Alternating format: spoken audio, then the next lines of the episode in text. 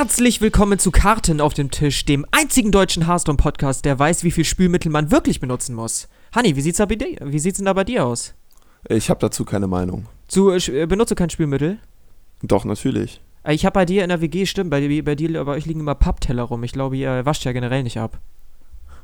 Pappteller? Nee, das sind äh, die Pizzapackungen von meinem Mitbewohner. Ah, okay, okay. So die, dieser geheime Raum, wo sich das schon hochstapelt, da wo ich den, den Raum, den ich nie betreten darf.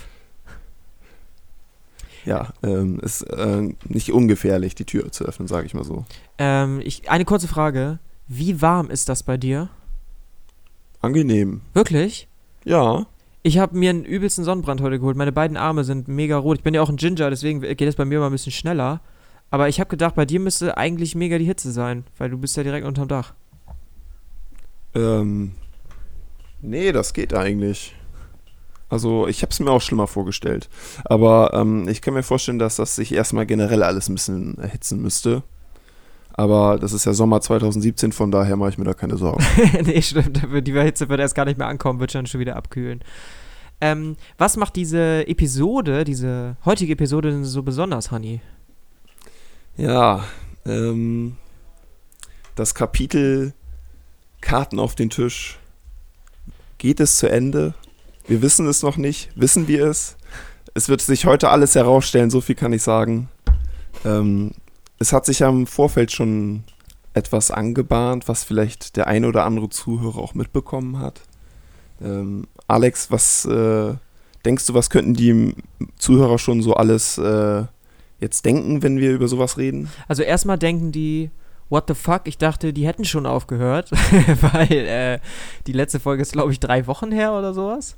Und äh, da, wir äh, sind ja bekannt für unsere Disziplin, unsere Regelmäßigkeit und deswegen ist es so ein bisschen komisch, dass jetzt tatsächlich einfach so, ohne Ankündigung, einfach eine vielleicht letzte Folge, vielleicht der Anfang von was Neuem kommt. Wir wissen es noch nicht, aber dazu später mehr. Wir machen erstmal weiter mit äh, unserem bisherigen Lieblingsthema äh, Hearthstone und da hat sich ja jetzt einiges getan, denn die neue Expansion ist rausgekommen.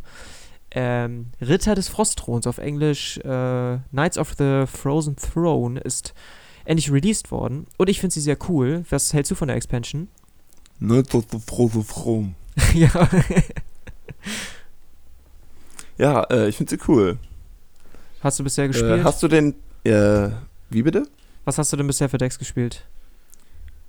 Ähm, also ich habe eigentlich zum größten Teil Jade-Druide gespielt. Ach du Lappen, ey, wirklich. Na klar. äh, Der hat ja auch zwei neue geile Karten, nee, eine neue geile Karte gekriegt, ne? ich habe das Deck ja vorher schon gern gespielt. Nee, ich habe auch diesen ähm, Dead Man's Hand äh, Control Warrior gezockt. Ja. Ja, aber nach einer Zeit hatte ich dann da auch keine Lust mehr drauf, weil diese Akro-Decks total auf die Nerven gehen, finde ich. Und ähm, ja, also insgesamt, äh, was hast du denn so ein Gefühl eigentlich? Also vom Meta-Feeling her, wie hat sich da was verändert oder Ja, voll, Ist es- also. ist es jetzt das Control-Meter?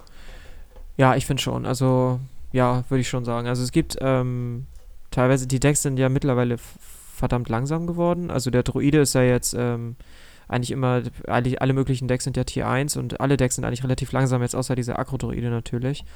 Aber jetzt irgendwie Ram-Druide, äh, weiß ich was, Jade-Druide und dann noch, manche spielen sogar diesen Quest-Druiden, sind ja mega langsam. Und dann gibt es ja noch ähm, Highlander Priest. Und wir wissen ja jetzt, was Highlander bedeutet, das ist jetzt oft genug erklärt, also jede Karte nur einmal im Deck halt ohne Reno Jackson ist herausgecycelt worden, das ist halt stark. Und das ist halt super langsame Decks, finde ich cool. Pirate Warrior gibt's immer noch, aber halt, weil diese Decks, weil sonst schlägt diese Decks halt, habe ich das Gefühl, schlägt die irgendwie nichts, also zumindest keine anderen Control-Decks, weil Control Warrior kannst du knicken. Aber insgesamt finde ich das Meta cool, ja, macht mir wieder Spaß zu spielen. Ja, also äh, ich sehe das irgendwie so ein bisschen so, dass diese Control-Decks eigentlich gar nicht so richtig äh, stark sein können. Also, ähm, Inwiefern? also dieser Kazakis Priest äh, oder Razakis Priest wird er ja auch genannt. Razakis. Ja. Ähm, der ist ganz gut oder ganz okay, aber ähm, so diese richtig starken Decks ähm, sind auf jeden Fall dieser Akro-Token-Reader, den finde ich ziemlich stark. Ähm, hast du äh, den schon mal gespielt? Äh, nee, ja, früher, aber ich hab, hat mich bisher ehrlich gesagt nicht so interessiert. Äh, ich weiß nicht, äh, hast du den Data äh, Reaper Report gelesen? Oder gesehen? Den neuen? Äh, welchen jetzt? Von, von Tempo Storm oder was? Nee, von Vicious Syndicate. Nee, habe ich, nee, hab ich nicht gesehen. Was sagt er denn aus? Ja, also, äh, das Deck hat halt kein schlechtes Matchup. Ach, krass. Ist, ähm, da, ist da diese neue, genau, wir können ja mal diese neue Karte nennen, die, die, die den Druiden so mega stark gemacht hat. Ich weiß noch nicht mal den Namen gerade irgendwie. Wie heißt die? Infestation? Irgendwas mit Infestation heißt die.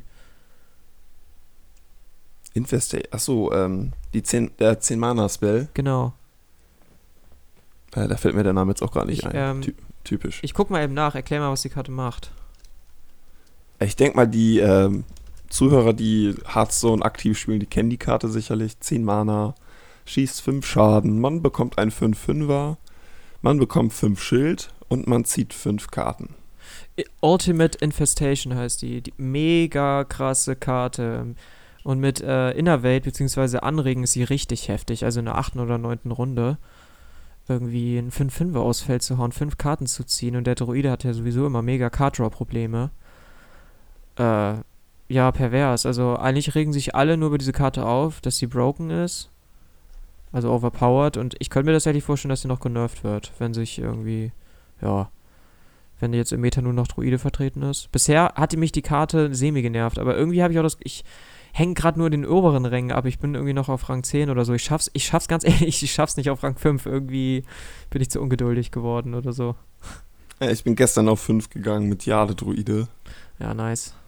Hatte auch ordentlich Struggle gegen diese ganzen verdammten Akro-Decks. Ja, ja. diese Paladine und äh, Akro-Druiden und äh, Pirate Warrior natürlich. Okay, krass, dann hast du wahrscheinlich einen besseres, besseren Blick äh, auf das Meta, weil bei mir, weiß ich auch nicht, wechselt das teilweise mega krass. Ich weiß manchmal gar nicht, gegen was für Decks ich spiele. Und ja, weiß auch nicht irgendwie. Und du sagst, äh, du hast viel Akku, habe ich jetzt nicht viel erlebt, aber äh, vielleicht ist es auch, ja, vielleicht ist ja viel Akku vertreten, bin ich mir nicht sicher. Aber also es, diese, äh, die Priests kommen auch immer wieder vor, weil die sind ganz gut gegen diese Akro-Decks, glaube ich. Ja, Aber äh, wenn du mal auf diese Data Reaper Report guckst, ist es wirklich äh, schon fast beängstigend, finde ich. Weil ich kann dir mal äh, die prägnanten Klassen vornennen. Das ist einmal hier der Akro-Druide. Der hat laut dem Data Reaper Report kein schlechtes Matchup. Der hat nur drei Matchups, die bei 50-50 sind. Alter. Dann der Jade-Druide mit drei schlechten Matchups. Von insgesamt 1, 2, 3, 4, 5, 6, 7, 8, 9, 10, 11, 12, 13, 14, 15, 16, 17, 18, 19. Von 19 verschiedenen Matchups, musst du dir vorstellen, hat der Akro-Druide nicht ein schlechtes. das ist richtig krass, oder? Alter, okay, Das ist heftig, ja. Also wenn man es richtig spielt, ist das Deck ziemlich krass. Ich habe das auch schon mal äh, gespielt, damit ja, das ist gut. Also das ist halt, äh, das ist sehr schnell und du bist halt auch gut gegen andere Akro-Decks. Deswegen, äh, das ist halt so dieser Doppelfahrt, den dieses äh, Deck spielt. Ja, ich habe das, Kannst ich hab das echt gestern gemerkt. Äh, ich wollte, ich habe die Hunter-Quest habe ich bekommen. Also hier die, die ähm, ich gewinne dreimal mit Hunter und kriege 50 Gold. Und äh, ja, weiß nicht, ich bin auf äh, vier Druiden oder sowas begegnet. Ich habe echt alle verloren. Keine Chance, auch mit, mit perfekter Hand am Anfang. Aber du kommst da einfach nicht hinterher, so wie der das Board voll klatscht. So. Ja, genau, und dann werden die alle gepumpt und äh, sobald das passiert ist, dann hast du sowieso schon verloren, weil dann kommt der nächste Pump und dann, das geht immer so weiter und Weil, weil, Ja. äh, was, weißt du, woran das liegt zufällig? Liegt das. Woran? Ja, woran liegt es, dass der jetzt plötzlich so gut. Also vorher war der auch gut, aber wieso ist der jetzt so krass? Liegt das an dem Meta selber, dass es neue Decks gibt und diese neuen Decks nicht gut gegen den ankommen? Oder liegt das jetzt wirklich an dieser neuen Karte, diese Ultimate Infestation? äh, ja, oder insgesamt auch noch den anderen Karten, schätze ich mal, ne? Also es gibt ja welche, die spielen den mit diesen Spottpumper, mir fällt der Name gerade nicht ein. Der ist auch nicht schlecht. Achso, 4 Mana, 2, 3, gib allen Taunt Minions plus 2 plus 2, ne? Ja, genau. Und äh, also ich, es, also so, ich weiß gar nicht, ob es da schon so die definierte Liste gibt. ja. Also da ist wahrscheinlich viel abweichend. Aber mal äh, weiterzugehen hier. Jade Druide, wie gesagt, drei schlechte Matchups. Ansonsten auch alles gut und drei mit 50-50. Ähm, dann kann man noch den Murloc Paladin erwähnen mit nur zwei schlechten Matchups. Halt auch ein Akro-Deck. Ist auch sehr stark. Und äh, Pirate Warrior mit äh, einem schlechten Matchup. Nur einem? Nur einem, Ich ja. habe letzt aus Fun, habe ich den gezockt, auch für eine Quest, äh, ja, um, um Gold zu kriegen. Und es hat überhaupt nicht hingehauen. Ich habe gedacht, er ist tot jetzt. ohne Scheiß, habe ich gedacht. Äh, also, ähm, das hat, also es gibt fünf Klassen, wo es 50-50 ist. Ja. Kannst du, also wenn du gegen diesen Agro-Token gespielt hast, das ist das schlechte Matchup. Ja, ja, okay, ja, mag sein. Dann, äh, ja, das sieht nicht gut äh, aus. Du musst mal, du musst dir mal den, den Meta-Report von Tempostorm angucken. Äh, das ist krass. Also die haben, die haben dem Druiden eine eigene Tierliste gegeben, Tier S, und da sind einfach mal irgendwie vier oder fünf Decks nur Druiden. Ja, habe ich auch gesehen. Voll krass, so einfach. Also nach dem Data Reaper Report müsste man das aber eigentlich ein bisschen ändern. Weil da wäre dann der Agro-Druide ganz oben dann der Murloc Paladin. Nee, dann wäre, genau, Akrodroide, Pirate Warrior, dann Murloc Paladin und dann den Jade-Druide schon. Ja, krass. Und dann kannst du vielleicht auch verstehen, warum ich den Jade-Druiden spiele. Ja, ja. Ich habe den zwischenzeitlich jetzt auch, äh, auch mal äh, gespielt, aber ist, ist, also ganz ehrlich, diese, diese Karte, diese 10, dieser 10 Mana-Spelle macht einfach wenn du den selber spielst, macht der mega Spaß, weil deine Hand ist dann wieder einfach so dermaßen gefüllt. Du musst teilweise aufpassen, dass du nicht overziehst, also nicht overdraws hier, das Karten, dass du Karten verbrennst. Und halt, es kommt relativ oft vor, aber es lohnt sich ja trotzdem. Mhm. Ja, und irgendwie gibt es ja jetzt als, als Counter, gibt es auch jetzt diesen, äh, weiß nicht, wandelnden Geist, heißt der, glaube ich, auf Deutsch. Skulking Geist, der doch einen Mana-Spells kaputt macht. Das ist eine neutrale Karte, 6 Mana, 4, 6. Und, äh, ja, es gilt halt so ein bisschen als, als, als Counter gegen ähm, Jade-Druide, weil er halt deine Jade-Idole kaputt macht. Den habe ich äh, in der Anfangszeit relativ häufig gesehen, aber ja. jetzt die letzte ganze Woche lang nicht einmal, glaube ich. Nee, ich habe jetzt, ich hab jetzt zum Beispiel angefangen, ähm, auch Highlander Priest zu spielen. Ich habe mir jetzt gestern Anduin, den, den, den äh, Death Knight, habe ich mir gecraftet und das Deck macht echt Spaß und da ist der, da habe ich den tatsächlich rausgepackt und ich hatte eben ein mega langes Spiel, ein Fatigue-Match gegen Jade-Druide und ich habe trotzdem gewonnen. Ich weiß auch nicht, wie das passiert ist. Irgendwie, aber äh, es geht irgendwie trotzdem. Irgendwie hat er so viel Value, so viel. Man kann es gar nicht so erklären, so wie, wo der das alles herholt, so ein bisschen, weil man hat auch viel Schrott im Deck. Aber irgendwie funktioniert das trotzdem. Also dieser Skull. Ja, das, dieser Skull, ja Rasa und die Hero Power, ne? Ja, das ist so krass teilweise. Das, genau, Highlander Priest spielt sich ja, Rasa macht ja deine Hero Power umsonst, kostenlos. Und der neue Hero, dieser Death Knight, der, ähm, der macht halt deine Hero Power, äh, dass du zwei Schaden machen kannst und immer wenn du eine Karte spielst, kannst du die Hero Power nochmal einsetzen. Und wenn die kostenlos ist, kannst du immer zwei Schaden machen, wenn du eine Karte spielst. Und teilweise, du hast dann halt noch ähm, Dings im Deck, äh, wie heißt sie? Lyra. Dann kriegst du halt immer äh, billige Spells ähm, auf die Hand oder du hast sowieso schon viele billige Spells im Deck und dann kannst du so viel Schaden machen. Das ist unfassbar. Das ist ja schätzt, kann ich selber manchmal noch gar nicht einschätzen. Während man das spielt, merkt man plötzlich, wow, fuck, ich habe gerade zwölf Schaden gemacht. Irgendwie. Keine Ahnung wie, aber irgendwie passiert das halt. Und dann gewinnst du sogar gegen so einen Jade-Druiden. Aber ich finde das, äh, find das sehr cool. Ich finde, äh, Highlander Priest ist ein cooles Deck. Und äh, ich finde das eigentlich mittlerweile äh, sogar insgesamt relativ fair, vielleicht gegen Jade-Druiden zu spielen. Ähm, na, wie gesagt, mich kotzen wir tatsächlich immer noch Jade-Idol an, dass du halt in unendlich Value hast. So, das finde ich immer noch blöd. Ja. Na gut, ähm, welche Decks können wir denn mittlerweile, also für die Zuhörer, die vielleicht nicht so viel Staub haben, oder welche Decks können wir denn im Allgemeinen empfehlen, die man mal zocken kann? Wollen wir nicht lieber ähm, die sagen, auf die man jetzt vielleicht nicht das sein Pferd setzen sollte? Oder auf welches Pferd ah, man nicht setzen sollte? Ah, ah, ah, ja, okay. Ähm, also ich kann dir einfach mal so die Decks vorstellen, die so richtig durchgerasselt sind, was die Matchups angeht. Ja, bin ich mal gespannt. Okay, da haben wir, wer hätte es gedacht? Der Warlock ganz oben. So eine Scheiße. Der, Con der Control Warlock. Super cooles Deck, äh, ey, wirklich. Äh, hat nur geht gute äh, Matchups gegen Zoo Warlock. ja, den gibt's auch nicht. Und, und den Token Schamane man sagen kann, der Token-Schamane, den kann man durch mal spielen. Der ist so ganz okay, der ist so, ich weiß nicht, vielleicht top oder vielleicht noch am Ende der Tier 2. Irgendwo so, ja, der müsste eigentlich noch Tier 2 sein. Und dann, ähm, dann haben wir den äh, Control, äh, nee, Zoo Warlock habe ich gerade gesagt, ne, ist super schlecht und Control Warlock ist auch sehr schlecht. Also Zoo Warlock ist noch schlechter, das hat nur ein gutes Matchup, nämlich gegen Exodia Mage. Ja. Äh, ja, also wenn viel Exodia Mage gespielt wird, dann kann man immer überlegen. Auch ein Deck, was ich nicht mag. Irgendwie, ich finde es blöd, wenn du in einem Zug gekillt wirst und du nichts machen kannst. Finde ich irgendwie blöd. Ja, also Exodia Mage ist auch so ein Deck. Äh, wenn ihr die Karten nicht habt, dann müsst ihr euch die auch nicht unbedingt holen. Also Nee. es gibt nur drei gute Matchups. Das sind die beiden Priest-Decks und äh, der Control Warlock.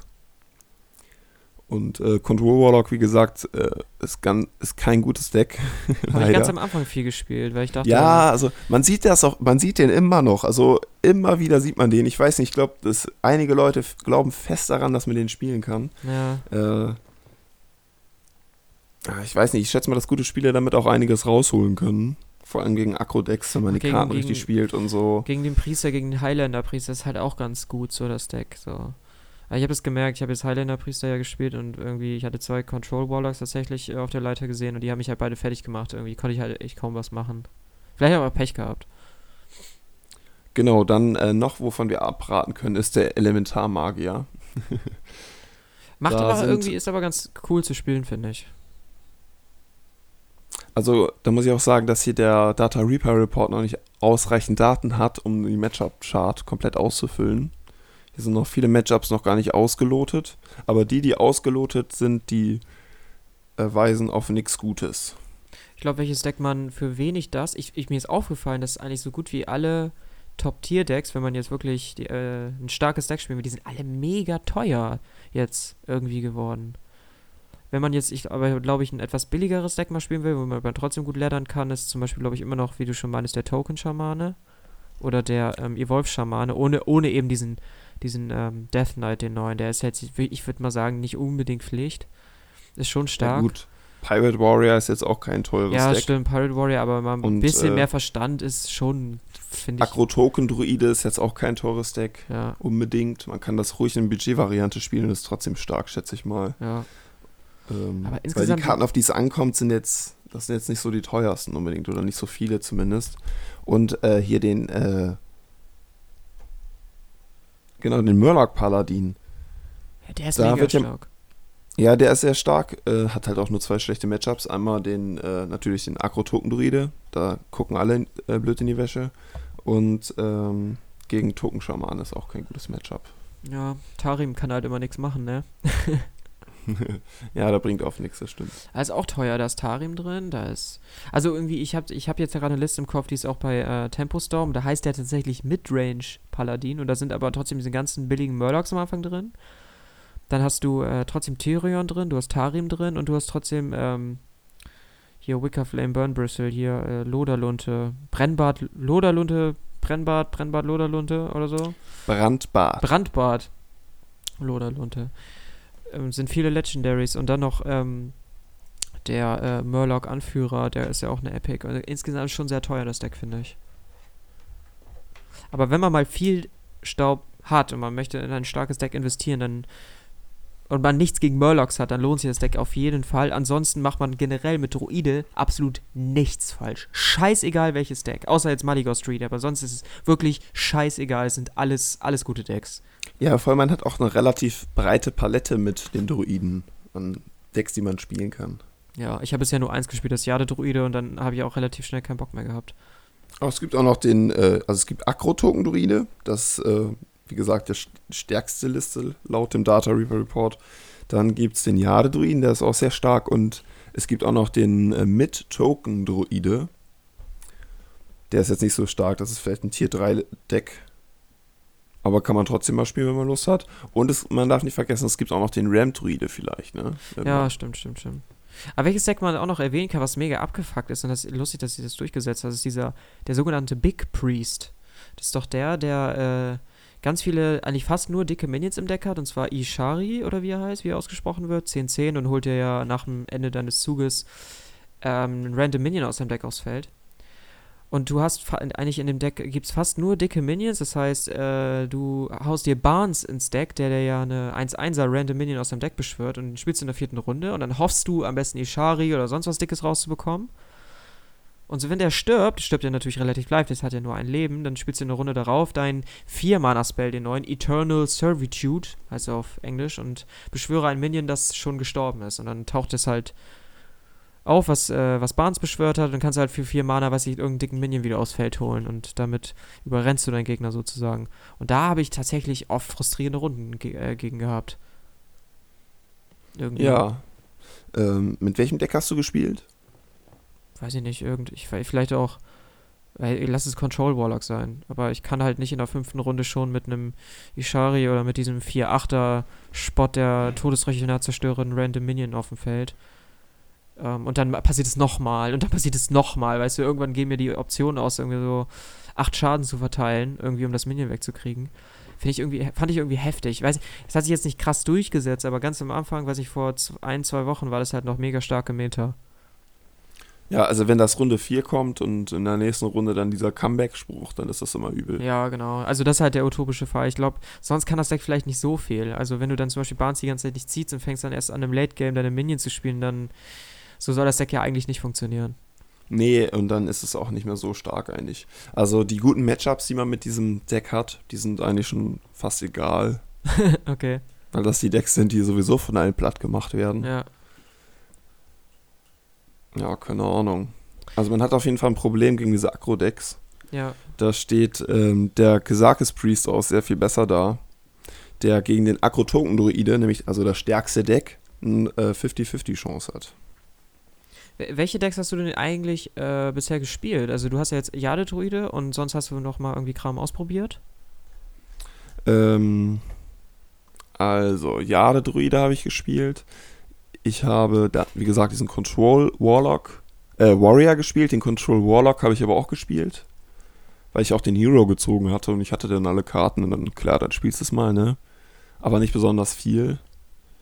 Und ähm, dann diesen Murloc Paladin mit Tyrion zusammen und Sunkeeper und äh, diesem Sechser-Spell zweimal. Ähm, ja, sowas habe ich gespielt. Ja, bei mir sieht es fast genauso aus. Jetzt hab, ist ja noch Highlander Priest äh, dazugekommen. Der Priest habe ich noch gar nicht gespielt. Mir fehlt der Hero. Ja, Den muss ich mir erstmal besorgen. Ja, den habe ich mir noch gestern gecraftet und hat sich schon gelohnt. Ist echt macht, macht echt Spaß. Man kann, also das Deck spielt sich ganz anders als die anderen Sachen und man muss schon nachdenken, ist schon cool. Jo. Ja, aber insgesamt bin ich schon sehr zufrieden mit der Expansion. Criparian meinte ja, der hat ja jetzt sein Review rausgehauen, wie er, so ein Gesamtreview, wie er die Expansion findet. Und ähm, er ist natürlich nicht begeistert, dass der Druide so präsent ist. Er findet, hat zu starke Karten, aber insgesamt meinte er, das sei die beste Expansion bisher, am besten balanciert. Äh, die interessantesten Karten werden raus. Und es liege wohl nicht an dieser Expansion, dass das äh, Meta so druidenlastig ist, sondern an den Expansions davor vielleicht auch nicht. Ich selber denke da ganz stark an die Straßen von Gadgets her, die beschissenste Expansion bisher überhaupt. Da kamen Pirate Warrior und Jade Druide bei raus. Und vielleicht liegt es daran. Ich finde Jade Druide ganz nett. ja, ich weiß. Ich, ich mag das Deck irgendwie nicht. Ich finde es äh, relativ langweilig vielleicht auch irgendwie. Ich finde, es ist so relativ ja. unspektakulär. Ja, ja, du, ja, ja, der Golem, so 2-2. Nächster wird auf jeden Fall 3-3 sein und du weißt, der übernächste wird nämlich dann 5-5 sein. also okay, gegen diese, gegen diese Priester und auch gegen so Control Warrior oder so, da sitzt du ziemlich fest im Sattel als Jade-Druide. Ja. Das, das ist schon klar. Aber ähm, so oft trifft man die auf die nicht. Und äh, also schon immer wieder, aber meistens ist es ein Akro-Deck. Und da ist es dann gar nicht so einfach. Also. Nee, klar. Also es, ich habe ständig Spiele, wo ich ein oder zwei Lebenspunkte habe und dann irgendwie ein Comeback mache mit diesem ganzen Heal und Schild kriegen und dann den Drachen und zwei Schaden auf alles. Und irgendwie kriegt man das dann immer noch so umgedreht und nach zwei Runden gibt, gibt der Gegner dann auf, weil er weiß, okay, es war es jetzt für ihn. Ja, schon, klar. Das Deck ist, ist und, auf jeden Fall auch anspruchsvoll. Und das macht dann echt klar. Spaß, muss ich sagen. Ja, also, ich, weiß, ich äh, verstehe, was du meinst. Wird, äh, sind sehr viele knappe Partien dabei. Nee, es ist ja, ich habe es ja auch ein bisschen gespielt und ich mag die Druidenklasse generell auch und gerade das macht Druide so ein bisschen aus. Du hast halt immer so äh, mega, der struggelt halt mit einem vollen Board. Wenn das Board des Gegners voll ist, dann hilft ja eigentlich nur noch York Saron oder so. Keine Ahnung, dann kann der Druide da nicht viel machen und ich finde, das macht es vielleicht so intensiv. Du musst halt dauerhaft so das Board frei halten und das halt so krass kontrollieren mit deinen Mitteln und ich finde, das macht Druide so ein bisschen aus. Aber wie gesagt, ich kann mit. Vielleicht, ich, ich freue mich einfach, wenn, wenn es Jade-Idol nicht mehr gibt. Ist ja auch irgendwann raus. Ja, genau, dauert ja nicht mehr so lange. Ich glaube April oder so, ne? Kann das sein? Ein halbes Jahr noch ungefähr. Ich bin mir gerade gar nicht sicher. Oder ist das jetzt noch dieses Jahr? Ich weiß gar nicht, wie der Zyklus aussieht, wann die. Äh, ich glaube, ich fange auch an, mich richtig alt zu fühlen, wenn ähm, die alten Götter, die Expansion, die Whispers of the Old Gods, wenn die rausfliegt, ne, dann, dann denke ich so, ja krass, dann spiele ich schon richtig lange Hearthstone, weil da, weil da habe ich richtig angefangen, da bin ich, da war ich schon in Hearthstone eingestiegen, aber das war die Expansion so, wo ich dachte, jetzt kenne ich das Spiel und auf die Karten freue ich mich richtig hart, so. Und wenn die, wenn die raus sind, dann fliegt halt zum Beispiel auch dieser, dieser Ghoul raus, dieser 3-3er vom Warrior, der einen Schaden auf alles macht und so. Der ist dann raus, das ist voll krass. Insert emotional music here. ja, genau. ja. Naja, gut. Aber insgesamt bist, bist du zufrieden mit der Expansion? Ja, ja, wie gesagt, ich bin zufrieden. Geil. Ich glaube, dann können wir jetzt so langsam mit, mit dem ewigen Hearthstone Woche um Woche langsam zum Ende kommen, oder? Ähm, natürlich, äh, Lexi. Was immer du sagst. Ich bin zu allen Schandtaten bereit. Schön, dann können wir das jetzt auch an dieser Stelle sagen. Äh, das ist tatsächlich die letzte Folge Karten auf dem Tisch heute, die finale Folge. Mein Gott, ich krieg's nicht übers Herz. du kriegst es schon übers Herz. Also, wir haben da lange äh, ausgiebig drüber gesprochen, warum wir keinen Bock mehr haben auf diese Scheiße. Aber mal ganz im Ernst, warum hören wir auf? Ja, wir haben keinen Bock mehr auf die Scheiße. ja. Ja, ist ganz ehrlich. Also einmal die Woche war zu viel und so langsam, also so viel über Hearthstone und teilweise zwanghaft reden zu müssen, in Anführungszeichen, äh, war irgendwann zu viel und Johannes hatte schon mal so erwähnt, das hat ihm manchmal so ein bisschen vielleicht auch den Spaß an dem Thema genommen, wenn man darüber reden muss.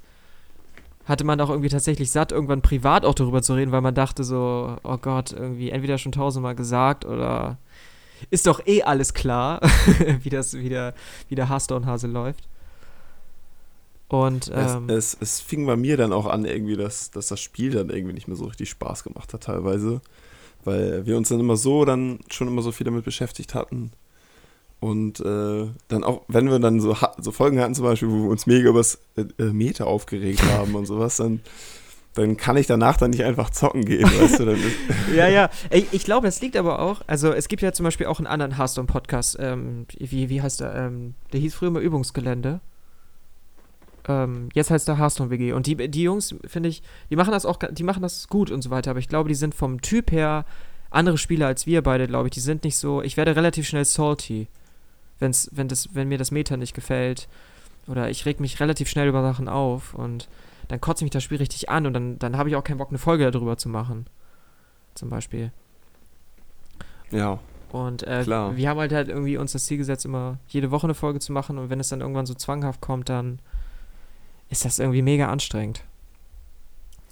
Es ist, es ist. Vor allem äh, jedes Mal dann auch immer ein Thema finden und es gab dann teilweise auch so, so zu so in der Mitte einer Expansion, wenn es dann sich so alles gelegt hat und es immer das Gleiche dann auch ist, irgendwie auf der Leiter. Ja, genau. Dann äh, irgendwann hat man dann alle Decks dann durch besprochen und alle Phänomene womöglich. Und dann, äh, ja, dann hat man dann noch so ein paar Sachen, die man machen kann. Aber die sind dann auch irgendwann weg und dann und dann muss man sich schon richtig anstrengen, um abzuliefern. Und dann hat, macht das auch nicht mehr so richtig Spaß, ne? weil das dann schon fast ein Zwang ist, wie du schon, auch schon eben meintest. Ja, genau. Man, man hat natürlich noch, man hätte natürlich über viele andere Themen noch reden können, wie zum Beispiel Turnierszene oder so. Und, aber das hat uns ja eigentlich nie interessiert, irgendwie was mit den Turnieren abging. Und sowas wollten wir dann jetzt auch nicht mit reinnehmen. Und dann hatte sich das halt immer nur wieder auf das Spiel selbst, auf das Meta halt, haben wir uns immer auf das Meta beschränkt. Aber bei Hearthstone ist es tatsächlich so, und das nervt mich an dem Spiel auch, es stabilisiert sich nach ein paar Wochen immer, wenn eine Expansion rauskommt, dann passiert eigentlich immer zwei Monate lang genau, eigentlich genau das gleiche, dann ändert sich gar nichts mehr. Und ähm, ja, dann hat es halt irgendwann einfach keinen Spaß gemacht mehr, tatsächlich darüber zu reden, so. Ja, es fängt auch gerade schon wieder an, Arne. naja, aber an dieser Stelle, bevor wir jetzt wieder noch salty werden, es ist nicht Schluss mit unserem Content. Ähm, wir machen trotzdem noch weiter, aber wie geht's weiter? Wir waren ja schon ähm, die letzten paar Wochen und wir haben immer mal wieder den äh, Radio Kastriert Podcast haben wir erwähnt, dass wir da zu Gast waren, dass wir zusammen mit denen, wir haben mit den äh, Jungs ja zusammen auch ein Hearthstone-Turnier veranstaltet, wir haben eine Arena-Challenge mit denen gemacht, in dem ich mit äh, zwei Jungs von denen Arena gespielt habe und Johannes. Und dann ging es darum, ja, wer ist der bessere Coach, bla bla bla. Wir hatten, äh, stehen relativ guten, äh, standen im relativ guten Kontakt mit den Jungs. Und äh, mit denen werden wir in Zukunft auch kooperieren und äh, liefern ab jetzt bei Radio Kastriert ab. Auf deren Podcast. Und den werden wir auch in der ähm, Beschreibung verlinken. Ähm, da kann man dann äh, sich mal ein paar Folgen von den Jungs anhören. Die machen das Ganze jetzt schon, glaube ich, seit zwei Jahren ungefähr. Und die bringen äh, jede Woche ähm, releasen die immer eine Folge. Wir waren da jetzt auch schon hin und wieder zu Gast, haben da auch mal Spiele moderiert und so. Können wir äh, auch verlinken. Das ist auf jeden Fall sehr cool gewesen. Ähm, und bei denen äh, kriegen wir einen eigenen Slot. Ähm, das wird Mittwoch sein. Und ich habe jetzt schon notiert, wie oft das sein wird und äh, wie regelmäßig wir releasen werden, aber ich werde es trotzdem nicht sagen, weil Ankündigungen sind böse. Und äh, von daher, Regel, in der Regel wird es äh, mittwochs kommen und wir versuchen es auch regelmäßig zu machen, aber ich sage jetzt noch nicht, in welchem Intervall. Und es wird äh, kein Hearthstone-Content mehr sein. Also wir wollen uns zumindest nicht darauf beschränken. Ähm, du meintest ja auch schon, man könnte mal, äh, wenn wir mal Bock haben, darüber zu reden, aber ich glaube, es bedarf jetzt erstmal wieder eine kleine Pause. Ähm, wollen wir, äh, Hearthstone wird natürlich, wir finden das Spiel immer noch cool, es ist auch immer noch, ich glaube, ich weiß nicht, ob es sein Lieblingsspiel ist, meins ist es schon. Und wir, ich habe da schon noch Bock drüber zu reden. Aber ähm, die Themen, auf die wir uns beschränken werden, werden auf jeden Fall in erster Linie nicht Hearthstone sein. Aber wenn ihr immer noch Bock habt auf Honey und Lexi, dann äh, kann ich nur Radio Kastrit empfehlen. Da werden wir unseren eigenen Slot bekommen und auch noch auf den normalen Podcast verweisen. Es äh, sind mega sympathische Jungs, unterhalten sich über alle möglichen Sachen. Ist auf jeden Fall auch immer sehr lustig. Und äh, ganz wichtig zu erwähnen, Kong ist natürlich auch mit dabei. Na klar. Oh ja. Yeah. Der Kleine hier. Leg die Waffe weg, komm. komm. Hast du ihn schon ins Bett gebracht eigentlich? Ja, eigentlich schon, aber der äh, ist Hätt, Hättest ich, was, die Frage, was soll die Frage? Ich meine, du solltest ihn ja noch ins Bett bringen eigentlich. Ja, willst du das sonst gleich machen? Ja, sonst mache ich das gleich. Aber äh, ich sitze gerade erstmal da gemütlich und kaut auf seiner Banane rum. Ähm, und wir haben uns für diese Folge natürlich auch ein Konzept überlegt. Und zwar ist äh, dies der allererste Teil der finalen Episode von Karten auf den Tisch. Beziehungsweise der Anfang unserer neuen und äh, das ist sozusagen als erste, diese Folge ist da als erster Teil deklariert und der zweite Teil wird auf Radio Kastriert hochgeladen, damit ihr natürlich, wenn ihr wissen wollt, wie sie weitergeht, äh, das dann auch auf Radio Kastriert hört. Und ja, genau, das ist der erste Teil, zweiter Teil auf Radio Kastriert. Sonst äh, ist da jetzt eigentlich alles gesagt, oder, Hanni? Ja, wie heißt denn unsere neue Sendung? Willst du das vielleicht nochmal sagen? Ja, das habe ich eigentlich schon direkt mit eingeplant. Da, da sprichst du bitte einfach deinen Text. Dann ist ja alles gesagt, oder, Lexi?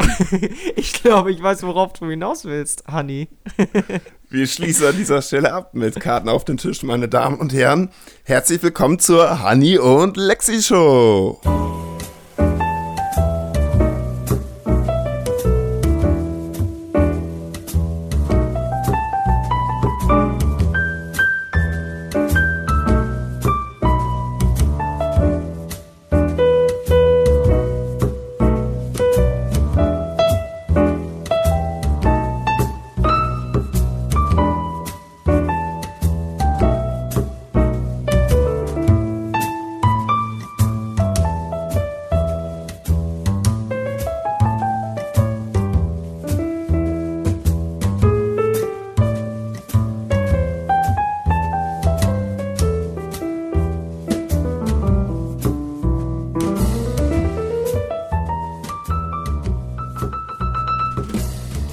Willkommen zur Honey und Lexi Show, der einzige deutsche Laber-Podcast, der eine Feldstudie zum Fahrungsverhalten des gemeinen Grauwiegerichs gemacht hat. Den angebotenen Lehrstuhl Vogelbiologie haben wir links liegen gelassen, denn wir sitzen lieber hier und gegen uns gegenseitig auf die Nerven.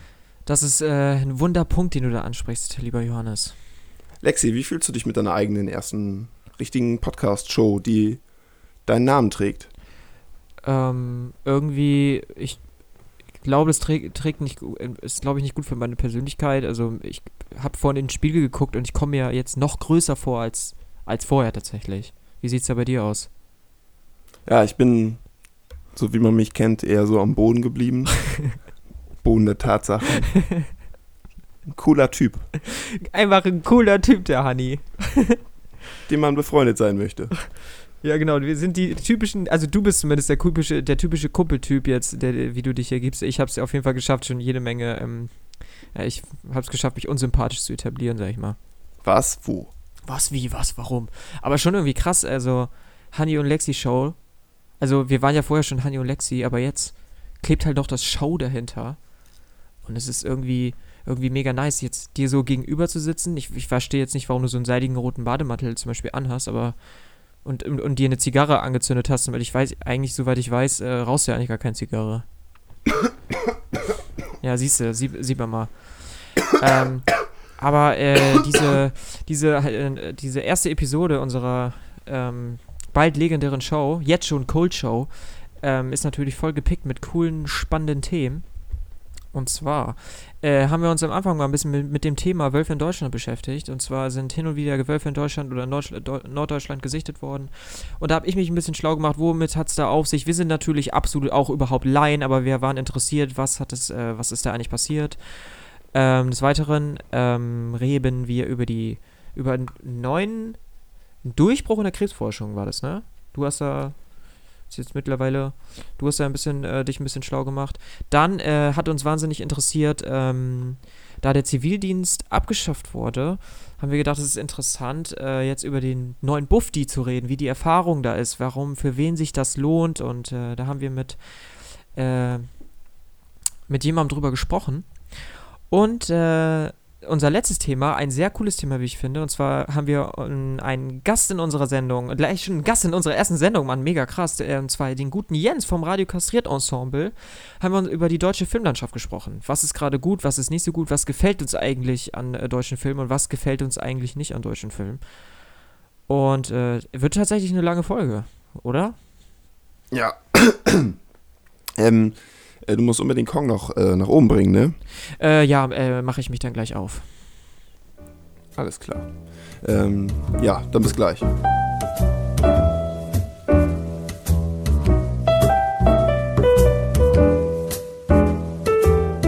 Hast du Kong ins Bett gebracht? Äh, Kong, ja, der, der müsste jetzt eigentlich schlafen. Das, äh, ich wollte nochmal mit dir über was reden. Nämlich so ein Thema, was immer mal wieder auch durch die Medien gegeistert ist was mir irgendwie nicht so ganz klar wird. Und zwar, äh, es geht um das Thema Wölfe in Deutschland. Äh, lange Zeit gab es ja eigentlich gar keine Wölfe, zumindest in Norddeutschland, da wo wir herkommen. Äh, und äh, jetzt ist das immer wieder aufgetaucht, dass es Wölfe gesehen wurden in Norddeutschland. Und das will irgendwie nicht in meinen Kopf rein, wieso diese Tiere so weite Strecken zurücklegen, um dann hier in Norddeutschland zu sein. Also kann das ja nochmal erklären, vielleicht wissen das nicht alle. Hier in Norddeutschland ist alles sehr flach und hier ist alles voll mit Wiesen.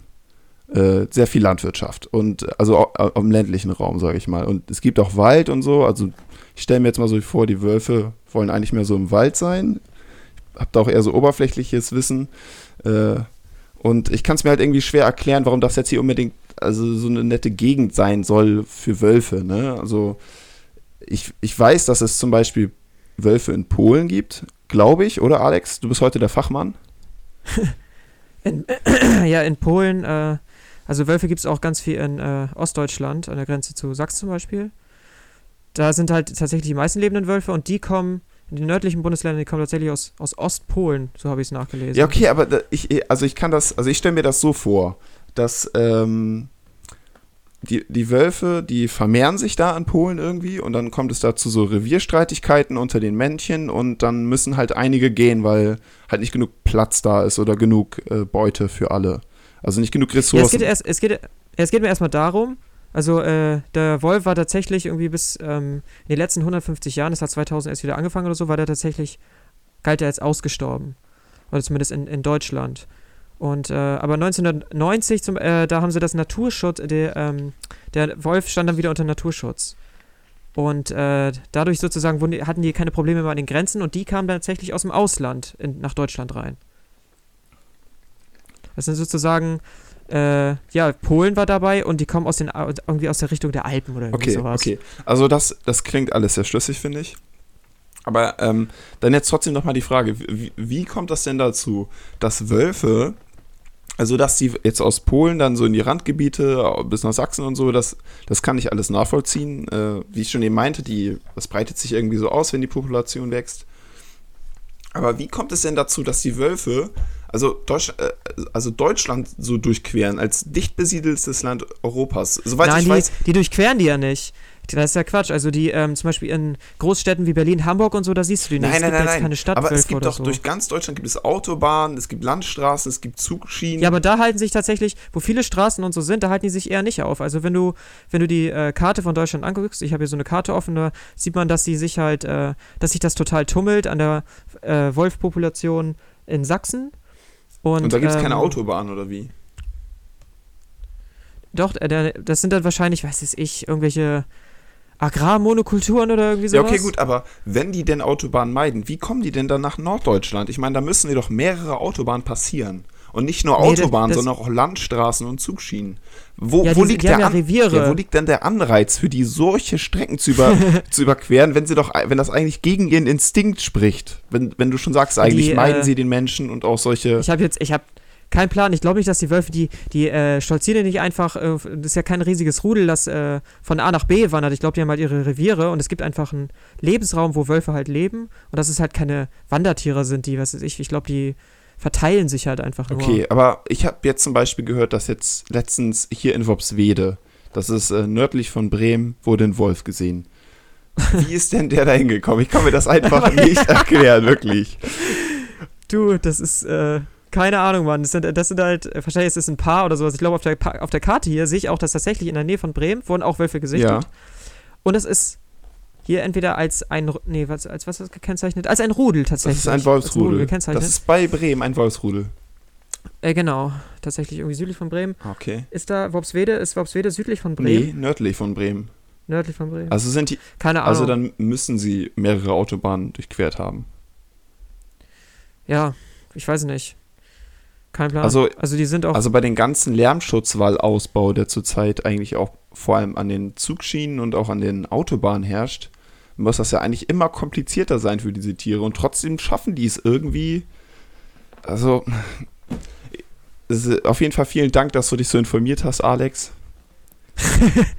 Du hast dein ich, Bestes. weiß- ich habe mich übrigens vertan. Ich habe mich übrigens vertan, äh, sind nicht nur in Sachsen unterwegs, sondern auch in Brandenburg und äh, ja, halt irgendwie im Osten, im Osten von Deutschland kommen tatsächlich irgendwie aus, äh, aus Polen da in der Richtung. Ähm, aber was man noch machen soll, übrigens, ich habe mir noch nachgeguckt, was man überhaupt machen soll, wenn man einem Wolf begegnet. Oh, das ist jetzt interessant.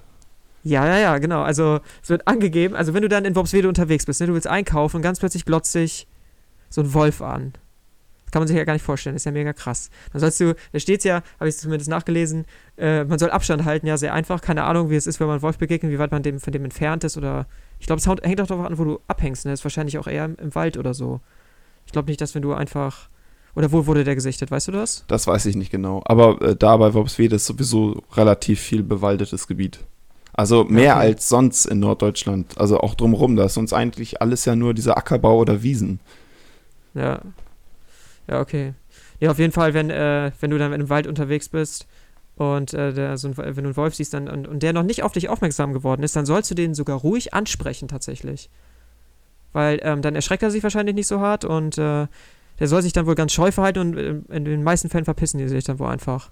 Ah, okay. Aber falls er irgendwie dich mies anguckt und anfängt zu knurren oder weiß es ich, dann soll man wohl nicht weglaufen, man soll sich groß machen und dann beginnt der Kampf. oh Gott. da wird gerungen und gekämpft im Wald. Um das Revier. Um das Revier, genau. Du musst dich ja auch Der ausbreiten. Gewinner darf danach an den Baum pinkeln. Das ist alles ist ein Machtspiel. Ja, Alex, vielen Dank für deine äh, Vorarbeit. Ich hoffe, du, ich hoffe, du fühlst dich aufgeklärt. Ich Ein bin einfach, schon, ich ein- werde ja auch also- als Experte schon. Also gut, also so ein paar Hintergrundinformationen konntest du ja schon liefern, das fand ich sehr interessant. Ich habe mich schon informiert jeden. gefühlt, doch. Aber Ja, meine ja, Fragen bestehen dann doch. Ich finde ich find Würfel noch mehr denn je, also nach diesem Gespräch jetzt noch interessanter. Ich will nicht mehr nach. Brandenburg. Es gibt auch sogar das Lied, dass Brandenburg so langweilig ist. Wie geht das? Brandenburg. Brandenburg. Du bist so langweilig. ja, ja, keine Ahnung. Und äh, jetzt hängen ja auch noch Wölfe ab. Kein Plan, Mann. Kein Bock. Naja, alles klar. Ja, dann vielen Dank nochmal. Ne?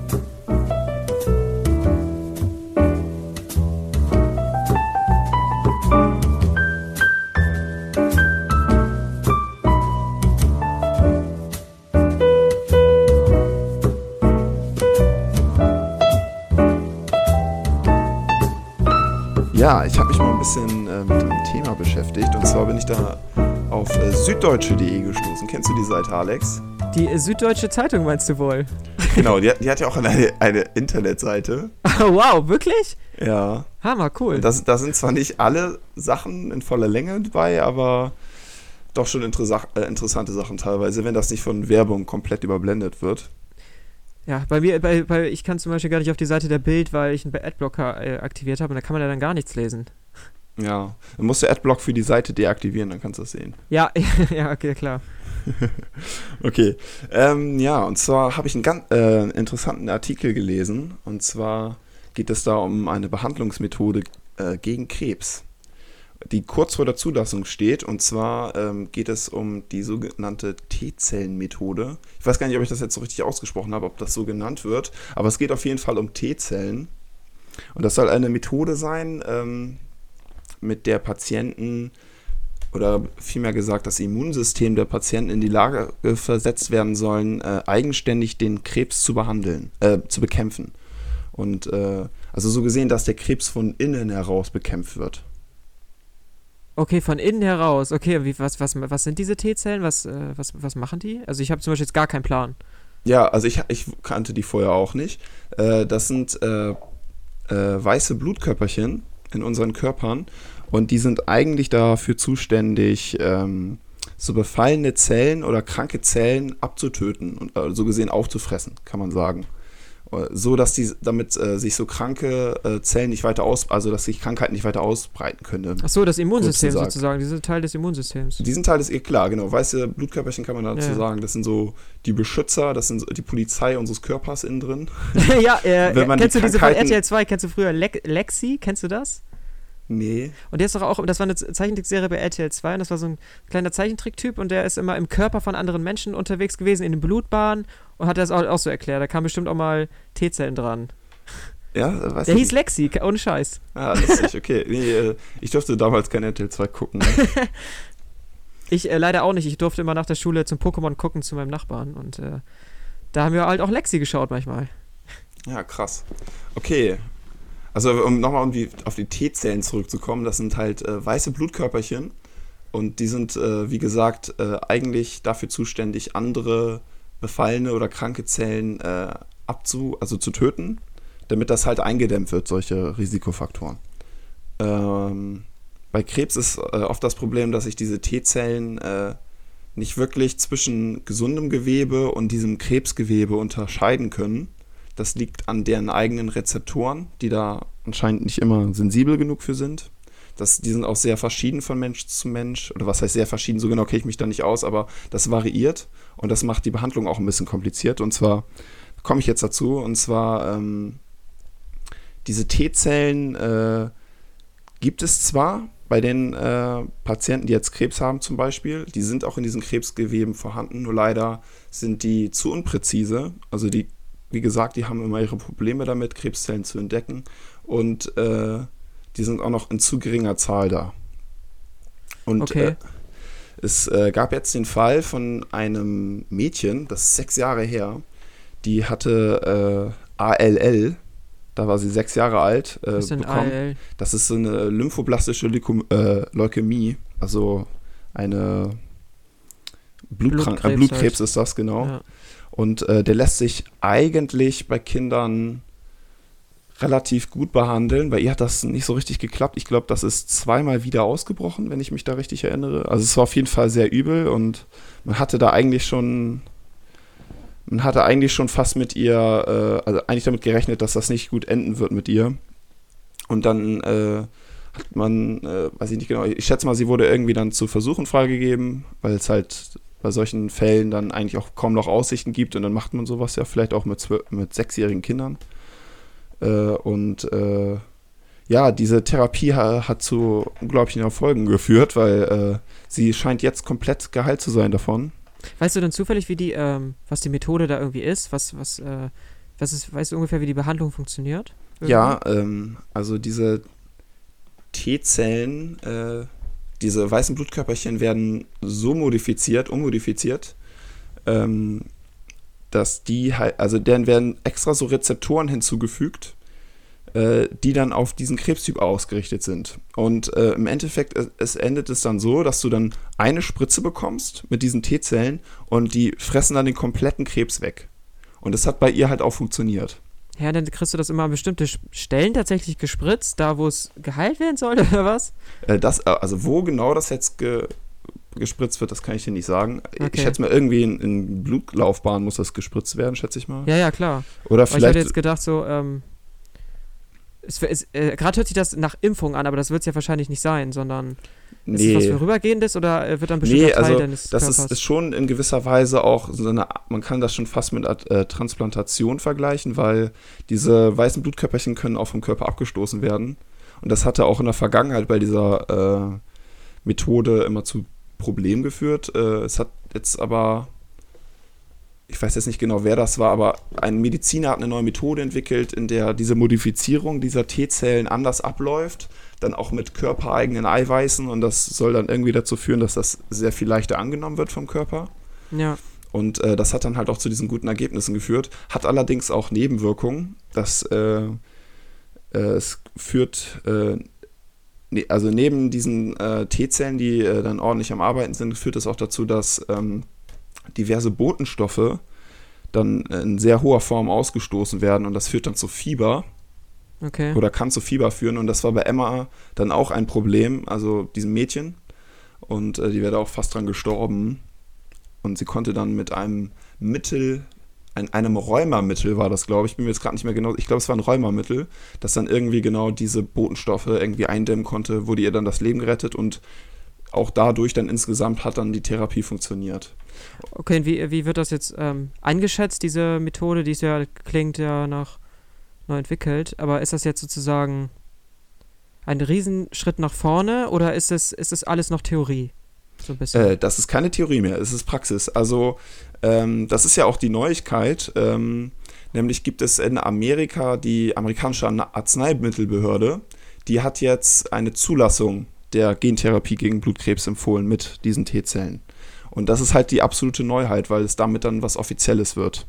Das hat äh, so ein, das ist so eine Art Expertenrat, hat das empfohlen, der Arzt amerikanischen Arzneimittelbehörde.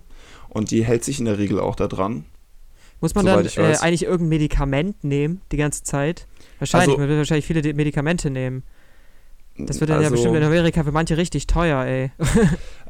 Wenn das noch ganz neu ist. Also das, äh, das ist ja auch nicht einfach nur so ein Medikament, was dann für jeden irgendwie so geht, sondern das, die sind ja das sind ja hochspezialisierte Medikamente. Das muss ja auf den eigenen Körper ausgerichtet werden.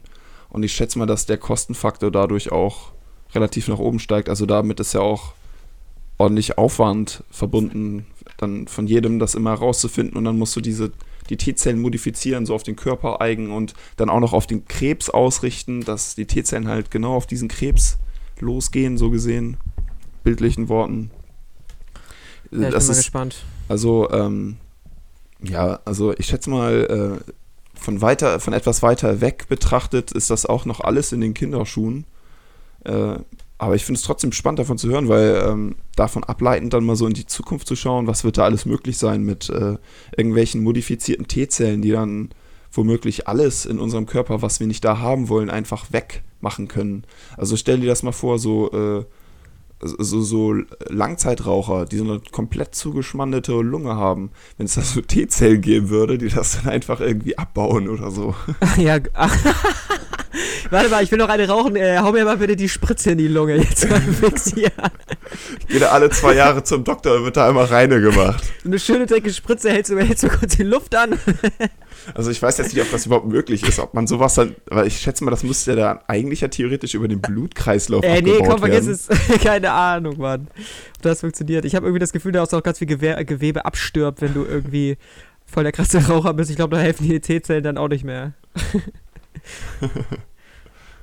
Kein Plan an. Aber ja, es eigentlich hört sich, hört sich cool an. Ähm, es hört sich an, als würde es in die richtige Richtung gehen. Ja, das hoffen wir auf jeden Fall, ne?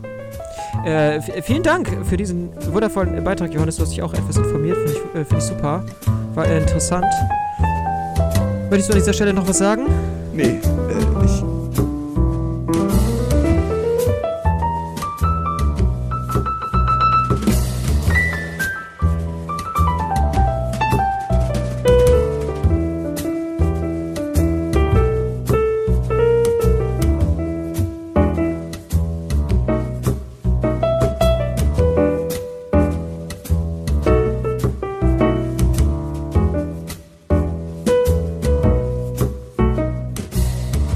Johannes, du hast doch, äh, Ja, was ein, denn? ähm, du warst doch ein Bufti, oder? Ich war ein, ein Grufti-Bufti, ja genau. Ein Grufti-Bufti. Ähm, wo hast du dein Bufti über, wo, wo hast du das gemacht und äh, was, was heißt das überhaupt? Ja, das, das glaube ich, sollten wir vielleicht erstmal klären. Ne? Für alle, die nicht wissen, was ein Bufti ist, das ist so gesehen der, eine der neuen Arten, Zivi zu sein, könnte man sagen. ja. Es gibt ja auch noch die seit die FSJler. äh, Wehrpflicht abge seit die Wehrpflicht abgeschafft wurde, gibt's den Bufti. Genau, Gutenberg hatte ordentlich zugelangt und jetzt ist da alles ganz anders, als äh, man das vielleicht vorher kannte. Der Zivildienst wurde abgeschafft, die Wehrpflicht auch. Äh, es gibt jetzt nur noch den Bundesfreiwilligendienst. Der, der ist aber freiwillig, das ist keine Pflicht mehr, so wie es vorher war. Und äh, es gibt auch noch das freiwillige soziale Jahr. Und da gibt es dann auch noch so ein paar, so ein paar Unterarten. Zum Beispiel gibt es ein freiwilliges soziales Ökologisches Jahr Jahr. gibt's auch noch. Ökologisches, politisches Jahr gibt es, genau. Politisches auch. Das, Politisches gibt es auch, ja. Okay, Eine krass. Freundin von mir hat das gemacht. Ähm, auch Okay, in so und einem, wo? In, in so, in, das ist so ein so eine Kulturbegegnungsstätte in, äh, in Pferden bei Bremen. Okay. Genau.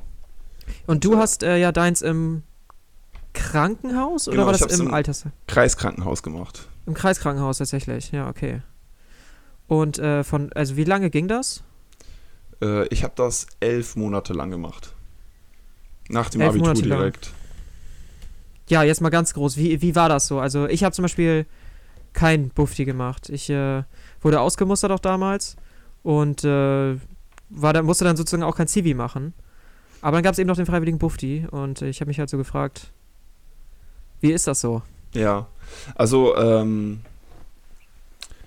ja, keine Ahnung. Also, so, so, wenn man da so zurückblickt, dann, äh, es war auf jeden Fall, ähm, es hat sich gelohnt, meiner Meinung nach. Also, ich finde schon, dass äh, sowas irgendwie auch zu einer gewissen Entwicklung führt bei einem jungen Menschen dann noch. Also, in dieser Ja, Erfahrung. bei dir hast du es dann auch gemerkt oder was? Also reden wir mal über deine Erfahrung.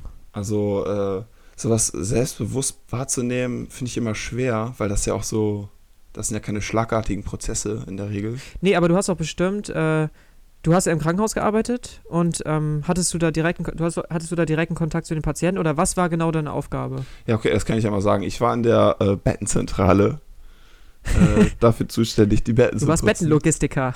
Bettenlogistiker, das kann man sagen, ja. Also ich habe die, die äh, Betten, die dann halt äh, so die ganze Zeit so, die halt gesäubert werden müssen nach Putzplan oder weil es gerade halt dringend ge gemacht werden muss. Dann äh, kommen die in die Bettenzentrale rein und da sammelt sich das so an und dann kommt man da morgens an und dann ist ein Haufen Betten. Und dann macht man die alle sauber, bezieht die. Und äh, wenn man fertig ist, ist vorne schon wieder alles voll und dann kann man das Ganze nochmal machen. Und Ach krass, das ist ja so richtig, das hört sich eine richtige Arbeit ja, das, das ist richtige Arbeit, auf jeden Fall. Ach krass, die, okay. äh, das sind halt auch, also es geht ja halt auch um Hygienestandards, es ist halt ein Krankenhaus. Du man muss da schon aufpassen, dass du da, da kann halt überall immer ein Blutfleck sein oder so, ne? Und äh, ja, man muss da, das ist schon, äh, also ich, ich hatte da auch eine Chefin, die hat da sehr auf die Finger geguckt. Verständlicherweise. Und, äh, hast du am Anfang, irgendwie hat das am Anfang irgendwie Überwindung gekostet oder dachtest du so, Mann, fuck, was ist jetzt hier, hier das, das stinkt, was ist hier wohl passiert? Keine Ahnung. Äh, ja, klar, so im ersten Moment. Also ich glaube, als ich das, das erste Mal das, äh, die Benson, also da diesen Arbeitsort da vorgestellt bekommen habe, war da alles sehr aufgeräumt. Äh, ich schätze mal, die waren gerade fertig irgendwie mit dem Großteil Ja. der Arbeit. Kamst, du kamst ja auch bestimmt in Kontakt mit den Patienten. Ja, äh, Oder- vor allem, weil ich, ähm, also es war jetzt nicht nur die einzige Aufgabe da, ähm, mich um die Betten zu kümmern, sondern, äh, wie du schon meintest, ich war auch in der Logistik da. Wir hatten so, äh, so eine Art Handy immer bei uns. Das war halt in diesem. So eine Art Handy. ja, das war so, so ein kleines Telefon, Funktelefon, womit man so in dem hauseigenen Netzwerk drin war. Okay. Telefonnetz und äh, ja, dann kam halt äh, die Anrufe von der Sonographie und dann hieß es ja, Patient Schröder muss wieder in Station 4 zurück. Und dann Okay. läufst du dann zur Sonographie und dann stehe dann ja, dann sind, sind da die Leute, die in den Betten liegen oder halt in den Rollstühlen und die dann halt transportiert werden müssen und das haben wir dann halt auch noch gemacht. Ach so, okay. Und äh, Hast du da Menschen kennengelernt? Ja, na klar, also man redet, kommt da viel mit Patienten in Kontakt. Also vor allem. Das ist zum Beispiel tatsächlich, das ist so eine Erfahrung, die ich mir von so einem Bundesfreiwilligendienst oder so ein bisschen verspreche, so mit anderen Menschen jetzt mal irgendwie so in Kontakt zu kommen, so mit denen man ja sonst, die man sonst nie zu, zu Gesicht bekommt, sozusagen. Du hängst ja im Krankenhaus ab und das sind ja Menschen, die haben ja, die machen ja richtig, ja, besondere oder krasse Erfahrungen. Und äh, wie, war, wie war das denn so? Hast du da irgendwie was noch mitgenommen? Ähm, Also sozusagen, was ich meine ist, äh, denkst du, denkst du an manche Situationen zum Beispiel noch oder so? ja, also, da, also bei den Patienten ist es halt so, dass man da, in, wenn du da elf Monate lang bist, das sind so viele Gesichter. Nach, Ja. Das ist jetzt auch schon zu lange her, als dass ich äh, mich da an welche erinnern kann. Also ich weiß noch, dass es Patienten gab, die hatte ich dann halt auch über Wochen immer wieder gesehen, die dann halt auch lange Zeit im Krankenhaus waren, die dann auch immer wieder die Stationen wechseln mussten, also von intensiv auf die normale und dann wieder auf die interne Station und dann wieder Intensivstation und dass ich, äh, dass ich dann halt auch häufiger mal bei den Transporten dabei war. Ja, Ja. und äh, ja, was ich auf jeden Fall, also ähm, was ich auf, woran ich mich noch gut dran erinnern kann, dass also was auch so diese hektischeren Situationen sind, das waren dann, wenn wenn es in den OP ging, da gab's äh, ja, da gab's dann auch so, wo es dann halt wirklich darauf ankam, dass wir wirklich, dass man schnell ist, weil äh, ach, diese Ärzte und auch der, der OP-Plan, das ist da alles immer total eng gestrickt und das es läuft dann alles immer auf Kosten der Krankenschwestern, hatte ich immer so ein bisschen das Gefühl, die das irgendwie immer alles unter den Hut kriegen müssen Ach und die dann auch dementsprechend gestresst sind und äh, äh, ja, also ich hatte so ein bisschen den Ruf, dass ich äh, gut da drin war, äh, halt äh, zu schieben und deswegen wurde ich dann immer, immer gerufen, wenn es um den OP ging. ja. Also zumindest von dieser einen Station, die, die mochten mich irgendwie, keine Ahnung, denn ich habe das zweimal gut gemacht bei denen und deswegen haben die mich dann immer genommen, weißt du? Ich habe mich dann halt auch Du warst ein. Star unter den Bettenlogistikern. Also die- das, das also nein, das war wirklich eigentlich nur diese Station, aber es hat dann äh, auch dazu geführt, dass ich mich dann halt auch bemüht habe, weil die haben es sehr ernst genommen, ne, ihren Job und wollten das wirklich alles zeitig schaffen und haben halt dann halt auch so einen Druck dabei, äh, also ich habe den Druck schon gespürt, ne, aber wollte denen dann natürlich auch gerecht werden und äh, ja, klar. hat dann auch ganz gut funktioniert. Man muss sich dann halt auch, ist dann halt, man muss dann sich ein bisschen beeilen und ja, äh, keine Ahnung, wenn, wenn du dann so ein, ein bisschen zu langsam bist, dann kann das auch schon äh, äh, immer schon so einen bösen Blick geben. Ach, krass. also nicht nur von den, also nicht nur, das, das ist, also du musst dir das vorstellen, es geht nach oben und das geht erst mit dem Fahrstuhl nach oben. Und da sind dann überall Kanten, wo du eigentlich sehr präzise schnell durch musst, wo du auch nicht viel Zentimeter Spiel hast. Das ist wirklich teilweise sehr knapp und dann die engen Kurven und so.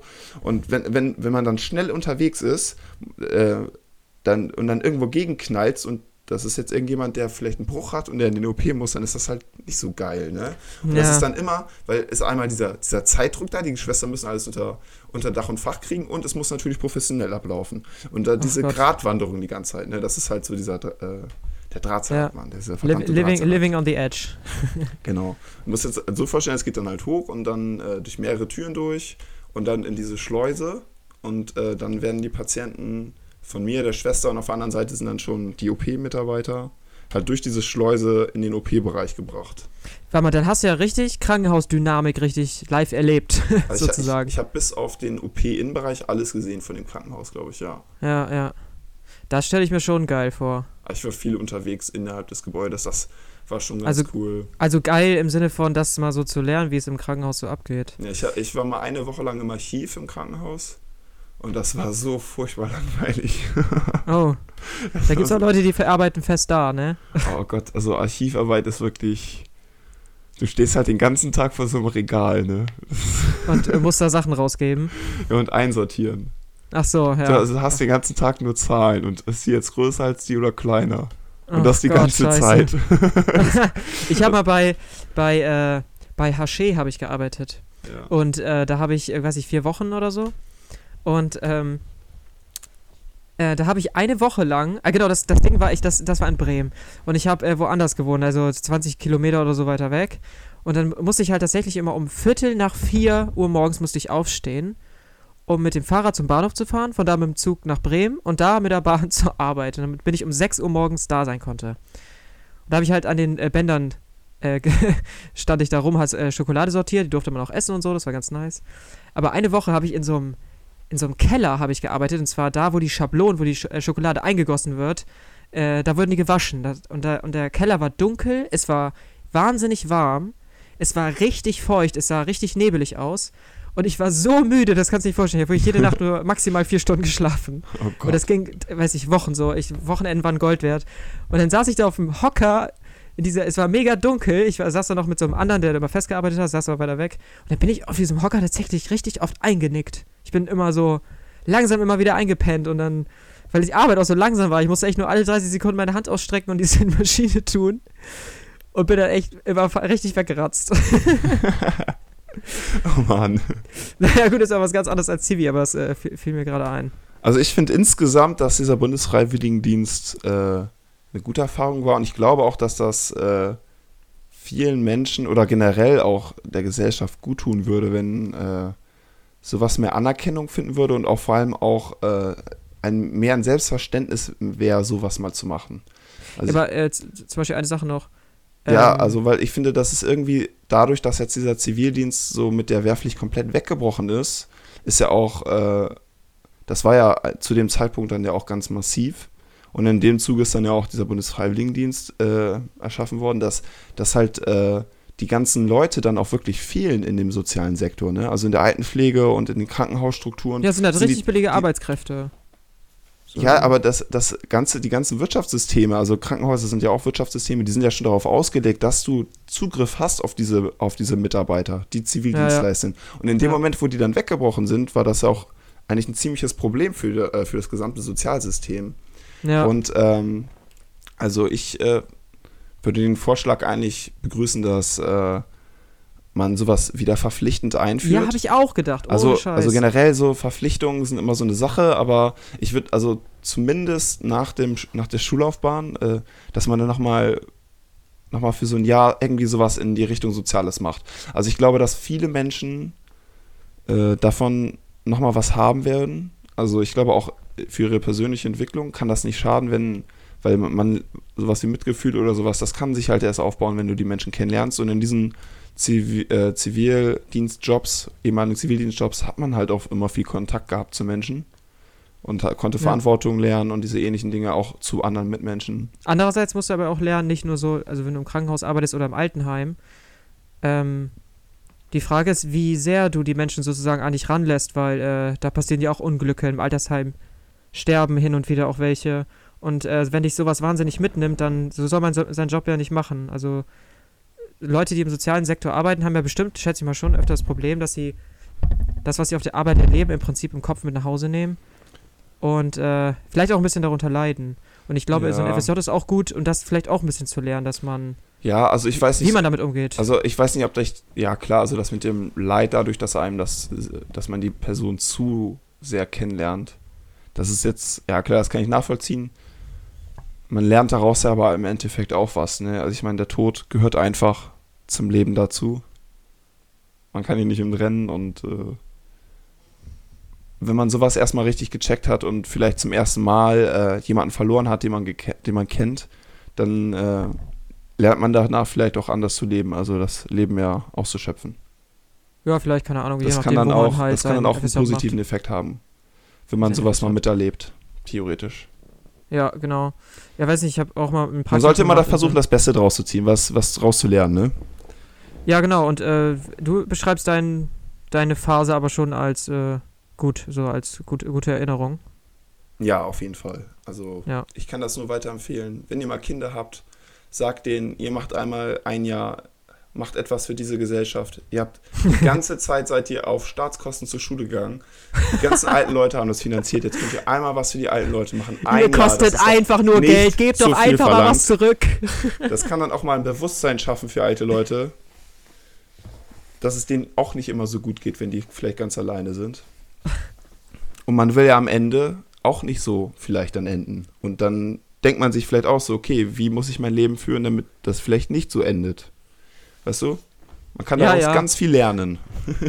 Und wenn ihr es nicht für die anderen macht, dann macht es zumindest äh, für euch selbst. das Genau, ist eigentlich, glaube ich, genau. einfach geil. Ich bin bisschen, ich finde es ein bisschen, ich find's ein bisschen schade, dass ich das nicht gemacht habe irgendwie. Ich habe irgendwie gedacht, ich brauche das nicht, war dann im Ausland Kannst, und so. du, kannst du nach wie vor machen. Ich glaube, Ja, ich weiß, ich Bundesfreiwilligendienst weiß. kannst du bis 50 Jahre machen. Also es gibt eigentlich keine Ausrede, Alex, dass du das jetzt einfach mal einen Monat lang machen würdest.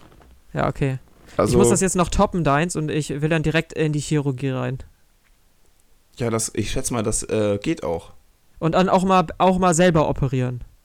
Also, äh, ich, mir wurde damals im Krankenhaus das Angebot gemacht, dass ich mal bei einer OP dabei sein dürfte. Ach, dabei sein darf, okay. Also das ist, da, nee, das ist innerhalb des Krankenhauses wo gang und gäbe, dass man mal äh, zuguckt. Warst du, warst du mal mit dabei?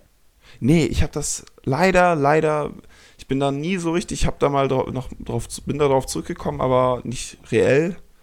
Ah, Und äh, ja, ärgert mich auch ein bisschen. Ich weiß nicht, also keine Ahnung, wahrscheinlich hätte ich eh nicht viel gesehen, weil ich, man darf ja nicht im Weg stehen. aber äh, wahrscheinlich stehen immer richtig viele Leute da um den rum, oder? ja, kommt wahrscheinlich auch auf die OP an. Ne? Also ich, Naja. keine Ahnung, ich kenne mich da nicht aus, ist ja auch kompliziert. Ist ein weites Feld, ne? Ist ein weites Feld. Ist, ist ein weites Feld, kann man nichts mehr zu sagen. Genau. Ich finde auch, wir haben zu dem Thema langsam genug gesagt, oder? Ja, denke ich auch.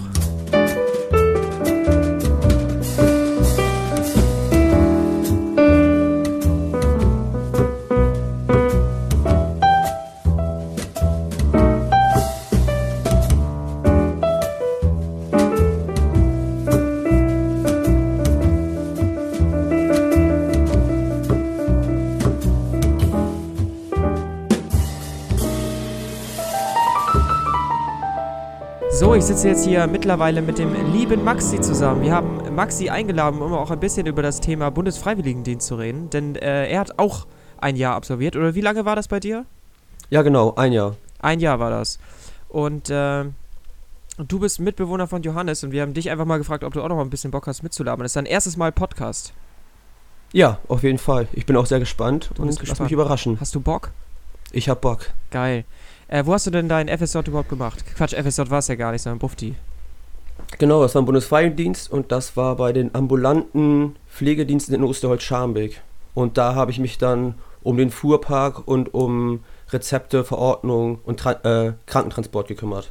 Krankentransport, also du hast du tatsächlich den Wagen auch gefahren oder was hast du gemacht? Genau, also ich habe dann beispielsweise einen etwas älteren Herrn, der nicht mehr richtig laufen konnte, der im Rollstuhl saß, ähm, zu seinem Arzttermin gefahren, weil die haben halt eine Pflegestufe und dadurch bekommen die dann halt dementsprechend Zuschüsse von ihrer Krankenkasse und dann sind wir sozusagen das Taxi. Und dadurch sind wir günstiger als das Taxi, deswegen müssen wir fahren. So Okay. ungefähr habe ich mir das immer vorgestellt, auf jeden Fall. Und äh, du hattest im Prinzip diese eine Person oder hast du auch mehrere gefahren? Ähm, das war unterschiedlich. Also es war je nachdem, wer gerade anstand, wer gerade einen Termin hatte. Dann gab es natürlich auch so Dauerkunden, die habe ich dann alle drei Wochen mal gefahren in der Augenklinik. Aber es war eigentlich immer querfeldein. Man kriegt ja gesagt, wen man wohin fahren soll und dann macht man das eben. Ach krass, okay. Und ähm, du, wie, wie war das denn zum Beispiel mit dem Transport selber? Hattest du da auch irgendwelche Aufgaben, die richtig zu verfrachten, sage ich einfach mal ganz stumpf? Ja, ähm, ich hatte einmal, bestes Beispiel, ähm, einen Krankentransport. Da musste ich einen etwas älteren Herrn, der nicht mehr laufen konnte, ähm, zum Arzt fahren, zum Gerichtsarzt in Bremen, der äh, die Augen untersucht. Und es gibt nur den einen in Bremen irgendwie, der das macht. Und die, da müssen die Leute hin, um die Pflegestufe eingeordnet zu bekommen. Und der Typ musste in den zweiten Stock und da gab es keinen Fahrstuhl in dem Gebäude. Und da war es schon ein bisschen ärgerlich, den dann die Treppen hochzubekommen. Ach Und, krass, ja, ja. okay. Aber der war, der war jetzt nicht komplett blind oder was? Oder wie? Nee, nicht komplett blind. Der konnte halt nicht laufen, konnte halt nicht richtig gucken und Ja. hat ungefähr 110 Kilo gewogen. Das war schon. Ja, okay, da hattest du was zu tun. Und äh, mit wie Ja. vielen Leuten wart ihr dann da immer unterwegs? Nur ich alleine dann. Ach, du alleine Person. musstest ja. das machen? Ach, verrückt. Und, und wie war die. Also hast du nicht irgendwie eine Einweisung bekommen? Irgendwas von wegen. Auch Erste Hilfe musstest du doch bestimmt auch. Also zumindest einen Ja, Kurs das- vorher machen, oder? Also, meine, die Aufnahmegenehmigung war natürlich, also, nee, nicht Aufnahmegenehmigung, ähm, Aufnahmebedingung für das Bundesfreiwilligendienst, von denen vorgeschrieben war Führerschein. Und dadurch hast du dann ja auch automatisch Erste Hilfe mit drin. Und Das deswegen. stimmt. Das war bei mir aber. deswegen- Das war bei mir total stumpf. Ich äh, habe ja auch irgendwie, was ich hatte jetzt schon vor zig Jahren Führerschein gemacht, aber ich hatte mal in der 10. Klasse hatten wir die Möglichkeit, äh, diesen Test, äh, Quatsch, diesen, diese Prüfung zu machen, diesen, nee, diesen Erste-Hilfe-Kurs, genau. Das war in der 10. Klasse, da kam die echt in die Schule und dann haben wir dann an Puppen geübt und sonst was alles. Dann hatte ich dieses Zertifikat. Und zum Zeiten äh, meines Führerscheins, meiner Führerscheinprüfung und so weiter, da habe ich echt, ich habe nichts mehr gewusst. So. Ich wusste gar nichts mehr. Ich, ich, ich muss auch gestehen, wenn ich jetzt an einer Unfallstelle wäre, ich wüsste erstmal nicht so richtig.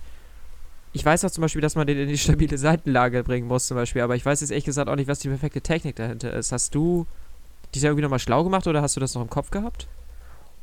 Oh, schwer zu sagen. Kann ich mich so nicht richtig daran erinnern, aber schlau gemacht habe ich mich bestimmt nicht, so wie ich mich kenne. Aber ähm, ja, irgendwie nimmt man da ja auch schon einiges mit, so, ne? Also ich glaube, im Notfall weiß man doch mehr, als man denkt.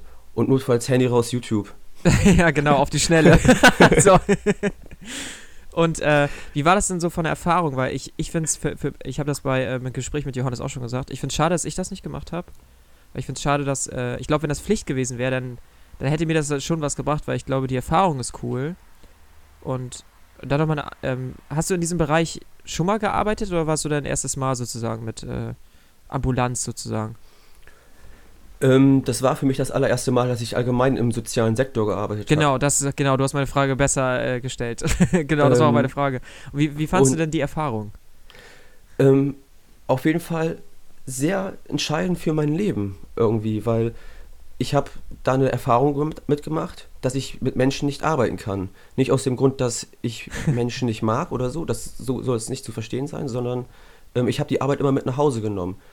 Ich habe da nicht mit abgeschaltet, weil ich bin ja beispielsweise zu jemandem hingefahren, habe den bei ihm zu Hause abgeholt und bin dann zum Arzt gefahren. Ja. Und die Arzttermine waren ganz oft nachmittags. Das heißt, ich war der Letzte, der auch die, das Büro abgeschlossen hat und wie auch immer, ähm, weil die anderen schon Feierabend hatten. Dann hatte ich aber auch die Aufgabe, den Schlüssel, mit dem ich in die Wohnung von dem reingekommen bin, ja auch wieder an die richtige Stelle wegzuhängen, damit die Nachtschicht wieder hinkommt, um ihn zu pflegen. Ja. Und ich habe mir dann teilweise immer Gedanken gemacht, ob ich den Schlüssel richtig weggehangen habe oder ob ich dann auch alles die wieder richtig nach, vernünftig nach Hause gebracht habe, weil die sind ja auf sich gestellt, bis die Spätschicht kommt, auf jeden Fall. Ja, und das, also wahrscheinlich äh, lag viel Vertrauen, wurde, lag da auf dir, oder? Ja, klar, genau. Ähm, und ich habe halt die Arbeit immer mit nach Hause genommen und ich, ich finde es geiler, das Gefühl zu haben, nach der Arbeit direkt Feierabend und dann mein Leben, meine Freizeit so. Ja. Und das hat mir halt das soziale Jahr gezeigt, dass ich das für mich nicht möchte so. Ähm, aber auf jeden Fall ist es eine, eine Chance, auf jeden Fall mal die Perspektive anzugucken, ob man die oder die nicht möchte. Ja. Ich weiß nicht, ähm, was, was wollte ich genau sagen? Jetzt habe ich glaube ich wieder vergessen. Aber, ähm, wenn ich irgendwie, ich habe schon, schon mit mehreren Leuten über Civi oder Bufti oder so geredet und ich finde, man merkt, dass die, ähm, dass man schon relativ begeistert, oder was heißt begeistert, oder zumindest, äh, wenn die über ihr Ausland, über, über das Jahr reden, dass es schon eine Erfahrung war, so, dass es halt, äh, un unvergesslich ist, was sie da erlebt haben. Sei es auch nur einfach in einem alte, arbeiten in einem Altersheim und du redest mit alten Menschen. Das sind halt so Leute, die sind halt schon bei ihren, in, in ihrem, befinden sich in ihrem letzten Lebensabschnitt. Und äh, wann hat man mal die Chance, jetzt mal ohne Scheiß, also ich tue es nicht, ich rede kaum mit älteren Leuten, die, weiß ich was, über, über 70, 80 sind oder so. Und ich habe da irgendwie kaum Erfahrung. Ich glaube, mal da zu arbeiten, ist, glaube ich, einfach auch eine Erfahrung wert, so. Ja, Biss, definitiv. Bisschen auch über das Leben kennenzulernen oder so, keine Ahnung. Ja, vor allem auch mal die Sichtweisen von älteren Menschen. Ähm, bei mir war es ja eigentlich nicht nur, dass ich alte Menschen hatte, ich hatte halt kranke Menschen. Also Menschen, die einen Schlaganfall hatten und deswegen nicht mehr laufen konnten und sowas. Da was, solche Patienten waren halt auch dabei. Ja. Ähm, aber man hat das schon gemerkt, wenn manche Leute erzählt haben, vor allem mit manchen Damen bin ich immer einkaufen gegangen, zweimal die Woche, weil die nicht mehr selber einkaufen gehen konnten und dann sind die mit mir mitgelaufen und ich habe den Wagen geschoben und war einkaufen mit denen. Ja. Die haben über Gott und die Welt erzählt. Ne? Es gab aber auch peinliche Situationen, wo ich mich geschämt habe, mit den Damen unterwegs zu sein, weil die sind halt alt und senil in dem Fall dann und die verhalten sich dann auch leider so. Ja, manchmal. Ja, ja glaube ich. Aber ähm, es gab immer schlechte Erfahrungen, definitiv. Und es gab auch immer mal gute Erfahrungen. Und man hat auch gemerkt, dass man Bundesfreidienstleistender ist. Man wird immer für die Scheißarbeit eingesetzt. Das ist einfach so, weil dafür bist du da. Ja. Ähm, aber trotzdem ist es eine Erfahrung wert, weil ein Jahr lang mal ein bisschen äh, Scheiße machen, Zeit haben, ein bisschen zu arbeiten ähm, entspannt arbeiten, würde ich mal sagen. Natürlich mhm. gibt es auch bestimmt andere Bereiche, wo man nicht entspannt arbeiten kann beim Bundesfreiwilligendienst. Ja. Aber ich würde sagen, auf jeden Fall immer eine Erfahrung wert. Und warum sollte das nicht Pflicht sein? Weil, was bringt mir das, wenn ich mit 17 Abi gemacht habe und mit äh, 17,5 anfange zu studieren und 21 mein Ingenieur bin? Du bist mit 21 kein Ingenieur, da fehlt dir noch einfach viel, viel zu viel Grunderfahrung vom Leben alleine schon, um ein Projekt zu leiten, beispielsweise bei den meisten. Ja, Oder wie auch das immer. So sehe ich das. Punkt. Ja, stimmt. Also es, es ist auf jeden Fall eine gute Sache. das war ein wunderbares Gespräch, Maxi. Ich fand es mega spannend zu hören, wo du dein, äh, dein wie, wie lange war das? Für elf Monate hast du gesagt, ne? Äh, nee, zwölf. Ich Zwölf- habe sogar zwölf Monate gemacht. Zwölf ich Monate war vom das. August bis August gemacht. Ja, glaube ich. War bestimmt eine coole Erfahrung. Ja, Aber im Puff, die kann man ja noch nachholen. Wer weiß, äh, ob ich das noch mache. ja, kann man nachholen. Ich danke dir. Vielleicht äh, sehen wir uns ja hin und wieder oder hören uns dann nochmal wieder in irgendeinem, in, zu irgendeinem anderen Thema. Was auf jeden Fall ein guter Gesprächspartner. Ja, vielen Dank, hat mir Spaß gemacht. Immer wieder gerne. Ich hoffe, ich konnte ein bisschen was dazu beitragen. Ja, konntest du. Vielen Dank. Okay. Bis dann. Und für dieses Thema haben wir uns äh, jemanden aus dem renommierten Radio Kastriert Ensemble äh, eingeladen und das ist der liebe Jens. Hallo Jens. Ja, Hallöchen. Vielen Dank für die Einladung. Äh, Herzlich willkommen, Jens. Danke, danke. äh, wir wollen über ein ganz bestimmtes Thema reden und zwar ähm, über etwas über deutsche Filme, über die deutsche Filmlandschaft. Ja. Und wir haben uns da äh, insofern Gedanken gemacht, da ich gucke schon sehr gerne Filme und ich habe auch die letzten Jahre alle möglichen IMDb-Listen durchgearbeitet und äh, da ist mir aufgefallen, irgendwie bin ich gar nicht so offen vielleicht sogar, um mir unbedingt deutsche Filme anzugucken, weil die tauchen nicht unbedingt in allen möglichen Kritiken im Internet auf. Oder, ähm, ich weiß nicht, für mich hat äh, das, das Bild, was ich vom deutschen Film habe, mittlerweile sehe ich nur noch Matthias Schweighöfer und Till Schweiger da, das klingt jetzt ganz Ja. zynisch. Aber es gibt natürlich auch ganz wunderbare Filme, über die wollte ich ja eigentlich mal reden und um vielleicht neue Impulse zu bekommen und für die Zuhörer vielleicht neue Impulse zu sammeln. Ja. Und äh, genau, das ist einfach nur das Thema. Und äh, welcher deutsche Film, welchen habt ihr denn zum Beispiel zuletzt gesehen? Äh, deutscher Film zuletzt gesehen. Also, ja, das ist schon schwierig. Ich weiß nicht mal, welchen ich zuletzt gesehen habe, den ich wieder zum wiederholten Male gesehen habe. Weißt du, es gibt ja so einige Filme, die man ja durchaus ein zweites Mal sieht. Ja. Aber als neuer Film, da muss ich gerade. Ich kann nur mal so zum Beispiel so, so, so Filme wie, also es sind jetzt die, es boomen ja auch ein paar, zum Beispiel Fuck You Goethe zum Beispiel. Und äh, damit kann ich persönlich aber nicht, nicht so viel anfangen, weil es mir, Ja, ich, ich leider zu- auch nicht. mir ist das äh, zu bunt, teilweise auch zu albern. Mhm. Und äh, ist an sich, ich, ich finde an sich, sollte, gehört dem Film, sollte man schon Respekt zollen, so, weil der, finde ich, so dieses Assitum auf eine ganz witzige Ebene, ich finde jetzt nicht so lustig, aber eigentlich so zu, zu heben versucht. Mhm. Aber äh, mir war das immer so ein bisschen zu albern.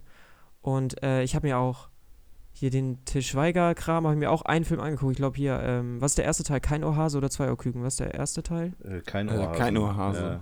Genau, den habe ich geguckt. Ja. Den hatte ich damals auch im Kino gesehen. Ganz ehrlich, ich fand ihn gar nicht so schlimm.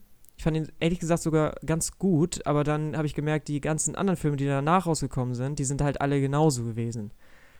ja. Also vom Schweiger habe ich, glaube ich, nur die alten Filme gesehen, die er ganz früh. Also ähm, Manta Manta hat er ja damals gemacht. Ähm, Mhm. Ich weiß nicht, ob ihr den kennt. Ja, doch. Äh, den, den fand ich halt richtig gut. Das war damals auch noch so, so typisch deutscher Humor. Das war so zu der Zeit auch, äh, ja, ich sag mal so Mike Krüger, Thomas Gottschalk-Filme, so in die Richtung gehend. Das war so alles irgendwie, finde ich, ein ganz anderer Humor, als es heute ist. Und ähm, dann hat er eher diese ernsteren Filme gemacht, die haben mich aber nie so groß interessiert. Also da muss ich Das, das äh, war dieser Humorboom, glaube ich, auch mit dem äh, Privatfernsehen hatte das auch, glaube ich, zu tun, oder? Gab es nicht auch damals unglaublich viele so Comedy-Formate? Ja, aber ich glaube, filmtechnisch war das dann doch noch ein bisschen, also nicht speziell Privatfernsehen. Ähm, also ich denke gerade äh, immer noch so an äh, Mike Krüger und Thomas Gottschalk, weil das so, so mit Otto Walkes und so, ich denke mal so ein paar Aushängefilme aus der alten Zeit sind. Ich weiß nicht, ob da so Privatfernsehen so dahinter gesteckt hat. Bin ich mir Ja, auch nicht so ähm, sicher. ich meinte eigentlich mehr so, dass die Darsteller aus diesen Comedy-Filmen alle mehr so aus dem Fernsehen bekannt waren. Also, dass sie auch daraus ihren Erfolg erstmal speisten. Ja, das ist ja so dieses typisch amerikanische äh, System, ne? So solche Leute wie Dan Aykroyd und so, die kamen ja alle irgendwie von Saturday Night Live. Aber in Deutschland Mhm. hat sich das, glaube ich, nicht so großartig durchgesetzt. Also alte Comedy-Formate, wie zum Beispiel RTL Samstagnacht oder so, da hat sich ja, glaube ich, keiner irgendwie rauskristallisiert als dann letztendlich äh, Film-Comedy. Schauspieler. Nee, es gab nur mal, immer mal wieder so Ausnahmen, das war jetzt nicht RTL Samstagnacht, aber es gab ja zum Beispiel den deutschen Film ähm, Der Wichser, was ja an diese Edgar Wallace-Filme angelehnt war. Und da hat ja auch Kalkofe die Hauptrolle gespielt. Ja. Und, äh, da ja, oder, oder Ballermann gab es doch auch, oder diese Reihe da. Äh, voll normal und äh, Ballermann 6. Ja, ja, genau, die, diese Filme. Die das waren ja, doch auch. Meine Eltern haben mir verboten. Fernsehdarsteller. Ja, meine ne? Eltern hatten mir verboten, die Filme zu gucken. ich weiß bis heute nicht warum. Ich habe sie auch bis heute nicht gesehen. Nein. Nein, immer noch. Dann musst nicht. Du, das, ey, das musst du nachholen. also die beiden, also auf jeden Fall voll normal. Das ist doch hier mit äh, dem Hausmeister Krause, ne? Ja, ja, Tom Gerhardt, ja, ja. ja. war, ja das, äh, also das sind so die guten deutschen Filme, finde ich. Ähm, ja, das war ja jetzt bis jetzt alles eher so Comedy-Kosmos, ne? Ja, ähm, was gibt's denn sonst noch aus deutschen Gefilden? Also, also, um uns mal ein bisschen so eine kleine Starthilfe zu geben, ich habe gerade mal die international erfolgreichsten deutschen Filme der letzten äh, 16 Jahre hier liegen. Ja. Und das ist einmal Das Parfum aus 2006. Ach, den fand ich blöd, den Film, wirklich. Das war ein deutscher Film? Das war ein deutscher Film, ja. Okay. Der hat äh, 76 Millionen US-Dollar eingespielt. Ja. Dann äh, auf Platz 2 ist Das Leben der anderen, auch aus 2006. Ja. Mit 57 Millionen. Dann Der Untergang 2004. 51 Millionen. Hat er ja auch einen Oscar, glaube ich, gekriegt oder nur die Nominierung? Nee, ich glaube, der hat den Oscar sogar bekommen. Der Untergang ne? hat den sein, Oscar ja. bekommen und das Leben der anderen ja, ja auch. Stimmt, das Leben der anderen hat er auch einen Oscar bekommen. Dann äh, Gut bei Lenin ja. 37 Millionen. die ganze DDR-Kacke, Alter. Ja, ja, genau, das sind alles, das wollte ich auch gerade mal eben sagen, das ist so, das Leben der anderen, der Untergang, Gut bei Lenin, das sind alles so, ja. so geschichtliche Filme irgendwie, ne? Ja, also ich meine, Deutschland hat ja auch eine bewegte Geschichte, da gibt es viel Material, Deutsche Teilung, Zweiter Weltkrieg. Und äh, das sind dann auch irgendwie anscheinend so ein bisschen die Themen, die dann international auch irgendwie gut ankommen, ne? Ja. Ich glaube, die finden es halt geil, wenn die, wenn die Deutschen so ein bisschen Eigenverantwortung übernehmen oder so. Und wenn dann sowas rauskommt. Ja, ja aber, aber, das sind genau die Filme, die irgendwie dann anscheinend auch erfolgreich sind. Ne? Die Deutschen haben halt den Vorteil, dass sie die Originalschauplätze haben. Also von daher. Ja, stimmt.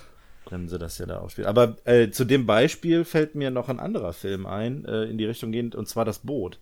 Ah, ja, ich stimmt. Ich glaube, der war auch relativ erfolgreich und geht natürlich stimmt. auch in die gleiche Kategorie, ne? Kriegsfilm. Ähm, ja. Mit Herbert Grönemeyer. Ja. Mit, die Blechtrommel ne? gibt es da ja auch noch. Ja, ja stimmt.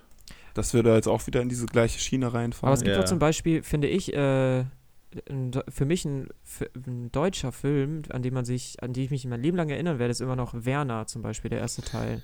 Gut, dass du es sagst. Ich wollte es nämlich auch noch erwähnt haben, weil das ist bei mir der deutsche Film, der am meisten hängen geblieben ist. Also da kann ich quasi von vorne bis zum bis hinten kann ich mitreden äh, also quasi den Text mitquatschen. Äh, ja. Ich und ich feiere den auch jedes Mal, wenn ich ihn sehe, wieder ab. Also ähm, das ist auch, obwohl das in die Assi-Schiene geht, so ein bisschen.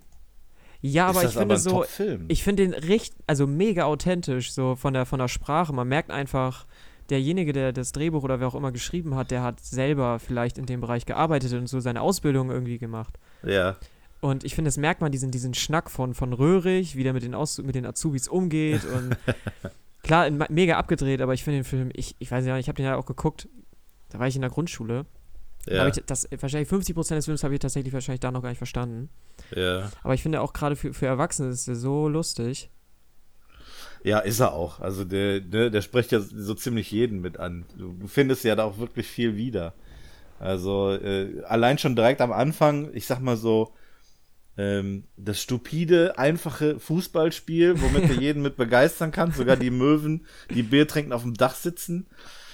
Äh, also wirklich, da ist ja alles mit dabei. Bis hin zum beruflichen Alltag zwischen Handwerkern. Ja. Ich vermute jetzt mal, dass er einfach so ist, aber ähm, da, da steckt ja alles mit drin. Und deswegen, ich, also ich, ich liebe den, diesen, gerade den ersten Film. Der erste ist auch der beste der, der ganzen Werner-Filme. Ja, die, ich weiß ja, ich habe den, glaube ich, alle anderen noch gesehen, aber ich fand die alle, haben irgendwie alle auch keinen Spaß gemacht zu gucken, irgendwie. Ja, der erste hat halt den Vorteil, du konntest halt ähm, ein paar mehr Geschichten einzeln erzählen. Äh, mit Fußballspiel und Baustelle und, und was weiß ich nicht alles. Aber Hier, die ähm, anderen Filme, das waren ja durchgehende Filme, wo du eine Geschichte erzählen musstest. Genau.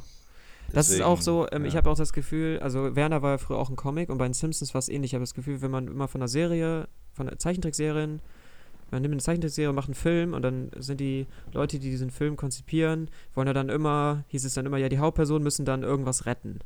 Mhm. Es ist ganz oft. Und ähm, bei Simpsons war das so. Die Simpsons ist ja, jede Folge ist immer in sich geschlossen und dann ähm, erfährt man irgendwas Sozialkritisches oder sonst was. Aber im Film müssen die Springfield retten. Ja. Bei ich habe tatsächlich SpongeBob auch im Kino gesehen. Ich stehe auch dazu. die, bei der Serie ist es sehr ähnlich. Jede Folge ist in sich geschlossen, aber der Film, da müssen die Bikini Bottom retten. Und bei Werner im ersten Teil ist es nicht so. Da ist es einfach so einzelne kleine Geschichten. Aber ich Ja. finde, in den darauffolgenden Filmen ist es wieder sehr typisch. Also, Ja, ich glaube, da ging es dann irgendwie um Existenzen, ne? Um, um Einzelschicksale da irgendwie von den Leuten. genau. Ich weiß nicht, aus dem Freundeskreis, da mussten sie doch irgendjemandem Gefallen tun oder was weiß ich. Ja, ja, das ist richtig, das stimmt. Das ist Aber äh, SpongeBob ist, glaube ich, äh, ähm, kein, ja, kein Guilty Pleasure in dem Sinne. Ich gucke es auch gerne.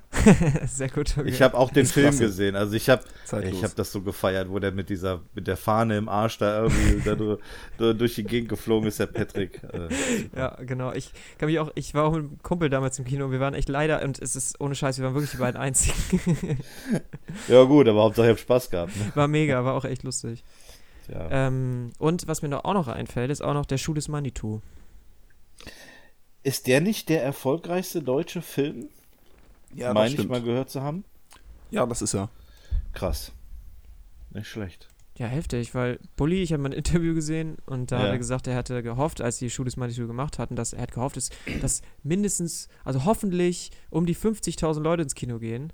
Ja. Und am Ende sind es dann. Es Äh, waren elf, über 11 Millionen ja, krass, okay. und der Film hat 65 Millionen eingespielt. ja, das ist schon krass. Und den fand ich einfach so lustig irgendwie.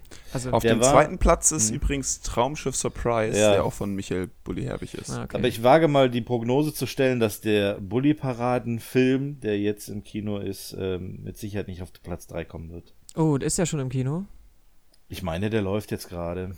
Ach, den hat er sogar, glaube ich, per Crowdfunding finanziert, kann das sein? Das kann sein. Ja, die ersten beiden haben ja nicht so viel Geld eingespielt. Da muss er ein Crowdfunding machen für den dritten Film.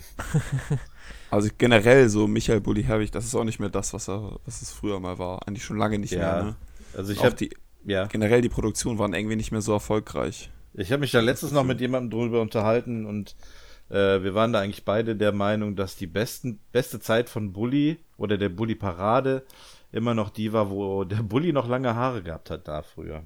Ach so, ja. so die okay. Anfangszeiten der Bully-Parade, wo das alles auch noch so ein bisschen, ja, noch so ein bisschen alberner war. Ja, da, die waren wahrscheinlich auch noch jünger und äh, Ja, genau. ja. Ja, ich habe Bully Parade damals leider echt kaum geguckt. Ich, kan ich kannte das erst, nachdem ich die Schule des Manitou gesehen hatte. Ich war damals noch zu jung. Ja. Aber äh, Schule des Manitou war echt Hammer. Also erinnere ich mich auch immer noch dran. Ich glaube, wenn ich den Film jetzt nochmal sehen würde, würde ich viel weniger lachen. Ja, ich habe den auch äh, vor ein paar Jahren gesehen und äh, ich habe mich auch gefragt so ein bisschen, also irgendwie, ich bin auf den Humor nicht so ganz klar gekommen. Ja. Das, äh, das ist aber generell so bei diesen deutschen Comedy-Filmen oder Humorfilmen, ist bei vielen so, dass das dann immer, wenn Humor, dann immer so sehr über, immer so Klamauk-Humor, sage ich mal. Wisst ihr, was ich meine? Ja, aber das, äh, Immer mit so einer, da muss immer eine Pointe kommen. Bei jedem kleinen Gag muss Also, das immer kommen. Es kommt ja auch an, welche Filmsparte du betrachtest. Also wenn du jetzt die kommerziellen, also Filme, von, von denen von vornherein vorausgesagt wird, der soll kommerziell werden, die sind dann, glaube ich, so. Aber wenn du sowas wie Lombok hast oder Soul Kitchen zum Beispiel, ist auch ein richtig guter Film. Und die sind auch lustig, aber das ist alles wesentlich subtiler irgendwie. Und das ist Ja, kein, ja kein genau. Klamauk- also, Klamauk. so, so, also ähm, da hast du recht, Lambok ist da ein gutes Gegenbeispiel. Ich meine jetzt aber wirklich so Schuh des Manitou und auch Traumschiff Surprise. Und auch so ein bisschen die Otto-Filme teilweise. Aber das Ja, ist ja. halt auch ein bisschen eine andere Zeit gewesen. Und dagegen, äh, um jetzt mal so ein, neuen, ein neues Thema ein bisschen zu beginnen, steht dann auch so diese französische Filmproduktion, die ich auch sehr gut finde, wo vor allem die Humorfilme auch äh, auf eine ganz andere Ebene lustig sind.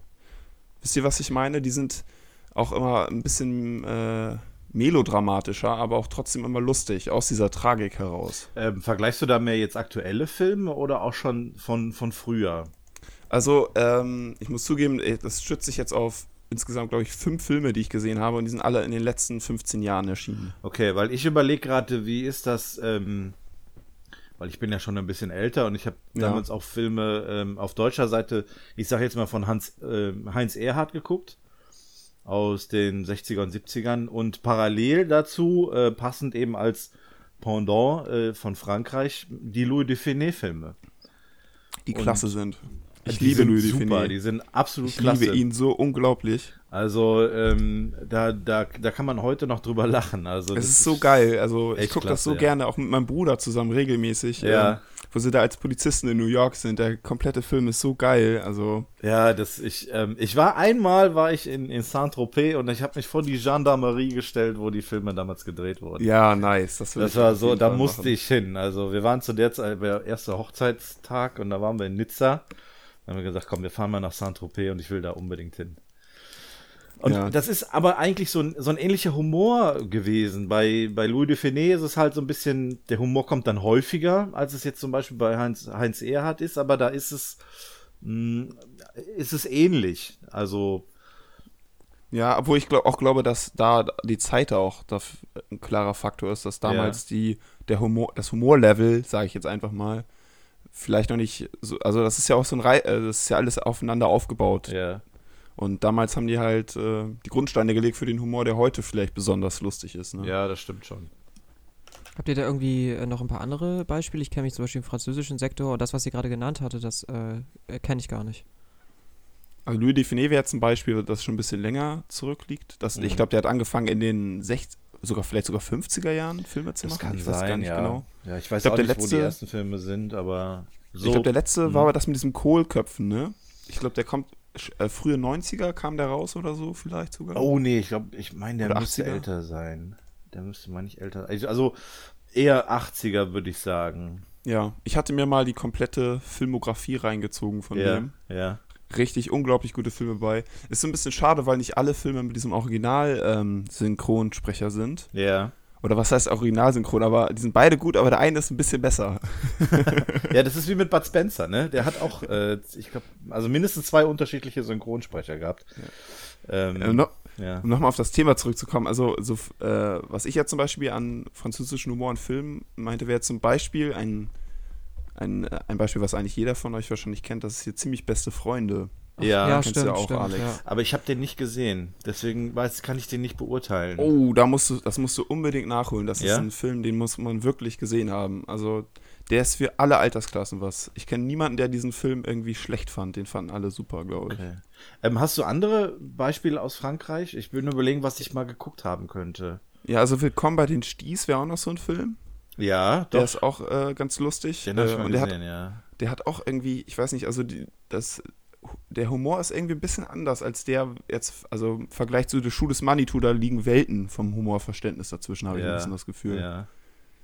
Wo man jetzt auch sagen muss, okay, Schuh des Manitou ist jetzt auch von 2001, seitdem hat sich auch ein bisschen was getan, Ja. schätze ich mal. Aber Fabelhafte Welt der Amelie kommt doch auch aus äh, Frankreich, oder? Oder ist ja, das das ist, glaube ich, keine Komödie, oder? nee, das ist keine Ach so, Komödie. über Komedien, ja klar. Weil ich habe, ich überlege gerade, ich habe damals diese Taxi-Filme geguckt. Taxi, Ah, Taxi, Taxi, und ja, Taxi 3. Ja, stimmt. Auch so diese ganzen Luc Besson-Filme. Das sind aber eigentlich eher Actionfilme als, als äh, in Richtung Comedy gehend. Deswegen, also die Taxi-Reihe vielleicht noch ein bisschen Comedy, Action-Comedy. Ja, so ein bisschen Comedy. Eigentlich schon, äh, eigentlich schon eine ordentliche Portion Comedy auch mit drin, finde ich. Ja, schon. Also auch so dieser, dieses, so ein bisschen dieser französische Stil mit da drin. Ja, ne? genau. in, es in ist nicht so, Comedy. nicht so richtig ernst alles, Ja. ne? Mhm. Wirkt es. Ja, das ist richtig. Ja, so äh, schön die deutsche Filmlandschaft auch ist, ist man schnell in Frankreich gelandet irgendwie. Ja. Ja, gut, das ist halt ein Vergleich, ne, zu anderen Ländern. Ich habe jetzt überlegt, ob man auch noch das, England als, als Comedy-Beispiel noch mit reinbringt. Aber das würde dann, glaube ich, zu, zu weit führen. Äh, welchen Film ich aber noch, äh, mir wu- wurde letzt ein Deutscher gezeigt, ein deutscher Film, und den habe ich jetzt noch nicht zu Ende gesehen, aber der war, der Anfang war schon so geil. Der, der heißt Free Rainer, also im Prinzip äh, Befreie Rainer oder wie auch immer. Das ist erst seine Hauptrolle, ist da ähm, Moritz bleibt treu und der spielt da einen Medienmogul irgendwie. Ähm, ich sagen muss, wie so eine Karikatur, die man sich bei RTL vorstellt, so ein Typ, weißt du? Ein Arschloch, Ja. ein Arschloch der aus allen möglichen äh, Mist, äh, äh, menschenverachtende Serien kreiert und die dann im Fernsehen gezeigt werden. So. Und das ist, das sind die ersten zehn Minuten, die ich mitbekommen habe. Und Ja. der klang sehr vielversprechend, Free Rainer. Und das ist auf jeden Fall auch nicht klamaukig. Ist wahrscheinlich natürlich alles mega überzogen. Aber ansonsten, wie gesagt, also viel deutsche Filme. Ich bin da auch mittlerweile gar nicht mehr so offen für. Und ich weiß, es entstehen ja Mhm. sehr, sehr viele. Aber davon landen weniger als fünf, glaube ich, im Jahr im Kino. Und Ja. ich weiß gar nicht, wann ich das letzte Mal in einem deutschen Film im Kino war. Ich glaube, ich habe damals Oliver Pocher hat in irgendeinem Film mitgespielt. Wie hieß der denn noch? So eine Buchverfilmung. Um Gottes Willen. Äh, ja, doch. Vollidiot. Stimmt, genau. Ja, war blöd halt. Und keine Ahnung. Und das war echt der letzte Film, den ich gesehen habe im Kino. Und, äh, als, als deutschen Film. Und sonst ist da Habt eigentlich nichts ihr- mehr. Habt ihr ähm, Er ist wieder da gesehen? Äh, nee, leider nicht. Ich habe nämlich nur das Buch gelesen und ich weiß nicht, wie, wie der Film jetzt gewesen ist. Ich habe nur eine ist Kritik jetzt mal gelesen. interessant, interessant zu sehen, wie da der Humor rübergekommen ist. Also im Buch ist er ja schon. Haben die da nicht, Ja. äh, im, im Film haben die tatsächlich, glaube ich, äh, Interviews geführt und teilweise sind davon welche echt und welche nicht oder so? Ja, die haben Szenen äh, real gedreht. Also mit, äh, ich glaube, wo der durch Berlin gelaufen ist. Da haben sie, da haben sie Szenen äh, in echt gedreht, um, um dann die Reaktion irgendwie einzufangen. Ja, Aber irgendwie, ich weiß nicht genau. ich, bei mir war das so, als ich gesehen habe, er ist wieder da, habe ich gedacht, äh, ach, ist das irgendwie, ja gut, wieder Hitler und jetzt auch noch Hitler Mhm. lustig und alle finden es so wow und Spiegel reißt sich voll drum, um immer da was darüber zu äh, veröffentlichen, irgendwelche Artikel. Ja. Da habe ich gedacht, ich habe keinen Bock, den zu gucken. Weiß ich auch nicht. Ja, ich hab's, ähm, hab mir den auch noch nicht angeguckt. Also Aber muss ich noch nachholen. das Buch war ganz in Ordnung, äh, war an, an einigen Stellen recht witzig. Ja. Ähm, aber ich habe mir jetzt nicht vorstellen können, dass das als Film funktioniert. Ah, Ich habe gelesen, Oh, es soll tatsächlich ganz gut sein, so. Aber Mhm. kann man vielleicht mal machen. Ja, und dann irgendwie sowas wie Das Leben der anderen und so, das habe ich mir auch angeguckt. Und das sind halt tut- super Filme, so, natürlich. Ja, Aber sonst, nee, ich habe irgendwie das Gefühl, man sieht also nur noch Matthias Schweighöfer, wenn es nur um Kino geht oder so. ja. Oder auch diese richtig. neue Serie von ihm, da ist ja auch, keine Ahnung, schrecklich. Wie heißt die? Irgendwie, Auf Netflix die, oder? ja, genau. Oder nee, Amazon Prime. Amazon ne? Prime, achso, Ja, irgendwie. Man hat so ein bisschen das Gefühl, dass äh, zu wenig ausprobiert wird oder auch mal zu wenig Risiko Nö, eingegangen man, wird. man orientiert sich einfach Also- immer nur an amerikanischen Konzepten, so. Genau, also ich kenne Mhm. da zum Beispiel so Dr. Psycho, ich weiß nicht, ob ihr das kennt, die Serie mit, ähm, wie heißt der noch, der früher bei MTV war. Äh, mir fällt der Name jetzt sowieso nicht mehr ein. Das, zum, das war nicht ganz cool, die Sendung. Das ging um so einen ähm, Psychologen, der bei der Polizei arbeitet und die Polizei dann unterstützt ja. in so einem Team. Ähm, mir Ja. fällt der Name jetzt gerade auch nicht ein von dem Schauspieler, aber ich glaube, ich weiß, wen du meinst. Ja. Äh, genau, das war, das war zum Beispiel auch ein ganz cooles Konzept, aber das wurde auch nach der ersten Staffel dann leider fallen gelassen, weil Ja. die Zu Zuschauerzahlen halt nicht äh, hoch genug waren. Das war damals eine Fernsehsendung, das war von ProSieben, glaube ich, äh, war das ausgestrahlt worden. Ja. Und äh, ich habe jetzt letztens eine Serie gesehen, die ganz neu ist und äh, die ich sehr gut fand, muss ich sagen. Und zwar ähm, vier Blocks. Alex, Mhm. habe ich davon schon erzählt? Ken, hast du davon schon was gehört, äh, Björn? Ähm, Jens. Äh, Ähm, Jens, sorry. Entschuldigung. Ähm, das ist die von, läuft die auf Sky? Kann das sein? Also irgendwie so. Ja, es kann gut sein, dass die auf Sky ist. Also die lief auf TNT-Serie. Ja, ich habe da mal ich, irgendwie im Trailer gesehen, in, in den Straßen reden sie jetzt Arabisch. Äh, ja, genau. Also da geht es irgendwie um Straßen, äh, Straßengangs und sowas, ne, in, in Deutschland. genau, um libanesische Clans und so, oder nicht? Ja, irgendwie sowas. Ähm, Ja, mehr oder weniger, genau. Und da spielt zum Beispiel äh, Frederik Lau mit. Den kennst du ja vielleicht auch. Aus Die Welle vielleicht. Die Welle, genau. Der ist auch einer von diesen bekannteren deutschen Schauspielern. Von den jüngeren, sage ich mal. Ja. Und äh, sehr gut gemacht. Da spielen auch mehrere Gangster-Rapper mit. die das auch, äh, wo ich sagen muss, die, die machen das dann aber auch schon recht authentisch. Ihr spielen ihre Nebenrollen. Äh, Nebenrollen, genau. Ja, genau. Und äh, also das kann ich auch mal empfehlen äh, zu gucken Okay. oder generell unseren Zuhörern, wenn sie mal eine deutsche Serie sehen wollen, die äh, ein bisschen über das hinausgeht, was man sonst so von deutschen Film- oder Serienproduktionen vielleicht kennt. Also die Serie ist ziemlich brutal und äh, Okay. also es ist äh, auch eher nichts für die jüngeren Zuhörer jetzt vielleicht. Ja. Und äh, es spielt halt in Berlin-Neukölln. Es geht um eine arabische Großfamilie, die da irgendwie in, in dem Görlitzer Park Kontrolle über den Drogenhandel hat und auch noch in den Diskotheken und so. Ja. Und äh, ein Deutscher, gespielt von Frederik Lau, der kommt da in Kontakt mit denen, wird von denen erwischt und dann wird er auch fast äh, totgeschlagen und sowas. Und äh, ja, es stellt sich dann heraus, dass es ein verdeckter Ermittler ist und dann überschlagen sich die Dinge. Ist auf jeden Fall sehr interessant Okay. Und auch sehr spannend, muss ich sagen. Ja, muss ich mal gucken. Eine Sache, was mir, ist mir auch noch eingefallen, geht in eine ganz andere Richtung, ist äh, der Tatortreiniger. Habt ihr davon schon mal was gehört? Ja, das Ja, ist auch da ein sehr gutes Positivbeispiel für deutsche Serien, ne? Ja. Ja, ich habe, glaube ich, die ersten beiden Staffeln mal gesehen gehabt. Den Rest wollte ich alles mal nachholen. Die ist aber auch wirklich sehr, sehr gut. Ja, finde ich Das auch. liegt auf jeden Fall auch an Bjarne Mädel, da bin ich mir sicher, Ja. das ist einfach ein super Darsteller genau für sowas. Aber auch das Konzept alleine ist wirklich super. Und äh, das ist ein super Beispiel dafür, finde ich, ähm, Also- wo die sich mal was getraut haben es Ja. wirklich funktioniert hat. Ne? Also ich habe damals, ähm, der hat ja hier noch bei, äh, ähm, Stromberg. bei Stromberg mitgespielt, genau. Und das habe ich damals ähm, nicht geguckt, Stromberg. Also das war mir irgendwie zu blöd. Echt, das war tatsächlich, ich glaube, bis heute meine Lieblingsdeutsche äh, Serie. so, Also Stromberg finde ich auch richtig, so richtig super. gut. naja. Also ich konnte da dem nicht viel abgewinnen. Und äh, da hat sich Bjarne Mädel bei mir auch nicht so wirklich hervorgestochen. Aber in dieser äh, Serie Tatortreiniger, da fand ich den richtig gut. Also Ja, ähm, die hat echt, echt Laune gemacht. fand ich auch irgendwie, da auch in jeder Folge mal irgendein ethisches Thema, ja. Also meistens ja immer irgendwo hin, sollte dann den Tatort reinigen, Ja. dann kam man mit irgendwelchen Personen aus Versehen irgendwie mit denen korreliert und dann, weiß ich, ging es doch auch einmal um Leben nach dem Tod geht's dann mal oder um, äh, Ja. ach, weiß ich, äh, weiß nicht, halt e- ethische Themen und dann haben wir halt die, die ganze Folge mal so diskutiert und dann, es war einfach super, so, so zuzuhören, so deren Gespräch halt einfach, es waren ja eigentlich immer nur Dialoge. Ich weiß noch, der in der einen Sendung, da war der in dem, äh, oder in einer Folge, da war der in der, der Bude von dem rechtsradikalen Politiker. Die war auch sehr gut. Krass, okay, kann ich mich gar nicht mehr dran erinnern. Ich glaube, ich habe auch nur die ersten beiden Staffeln, glaube ich, gesehen.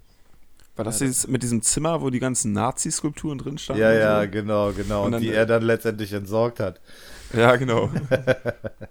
Unglaublicher Befall das hier drin. Pestizide müssen rein und so, ne? Ja, genau. das war gut. Ja, aber das ist wirklich auch ein gutes Beispiel für ähm, eine gute und erfolgreiche deutsche Serie. Also, Lexi, du hast es ja gerade schon erwähnt, der, der geringste Teil kommt ja tatsächlich ins Kino in Deutschland. Ne? Das ist ja hauptsächlich alles fürs Fernsehen produziert. Ja. Und ähm, Ja, die Deutschen sind auch nicht so die Kinogänger, glaube ich, ne? Also, um nochmal den Vergleich zu Frankreich zu schlagen, da wusste ich, dass das zumindest vor noch ein paar Jahren so war, dass äh, die Franzosen sehr viel mehr ins Kino gehen als die Deutschen. ja, Also es gehört da auch mehr so zu deren Kultur dazu, okay. ins Kino zu gehen und sich da die Filme anzugucken. Ja, hätte ich jetzt nicht gedacht. Ich hätte schon gedacht, dass es, äh, dass Deutschland ein relativ großer Markt ist. was Dachte ich auch. Also, betrifft. das sieht man ja also auch. der französische ist eigentlich größer, glaube ich. ja, also jetzt- vielleicht. Hm. Theoretisch müsste es ja eigentlich Aber sein. ich habe auch gedacht, dass in- ins Kino gehen. Ich hätte auch gedacht, dass es in Deutschland boomt. Also, wenn irgendwie so ein Avengers oder so kommt, dann glaube ich, rennen die alle Sturm. So. Ich habe irgendwann mal ähm, Paranormal Activity, irgendeinen Teil habe ich im Kino sehen wollen und das war echt der.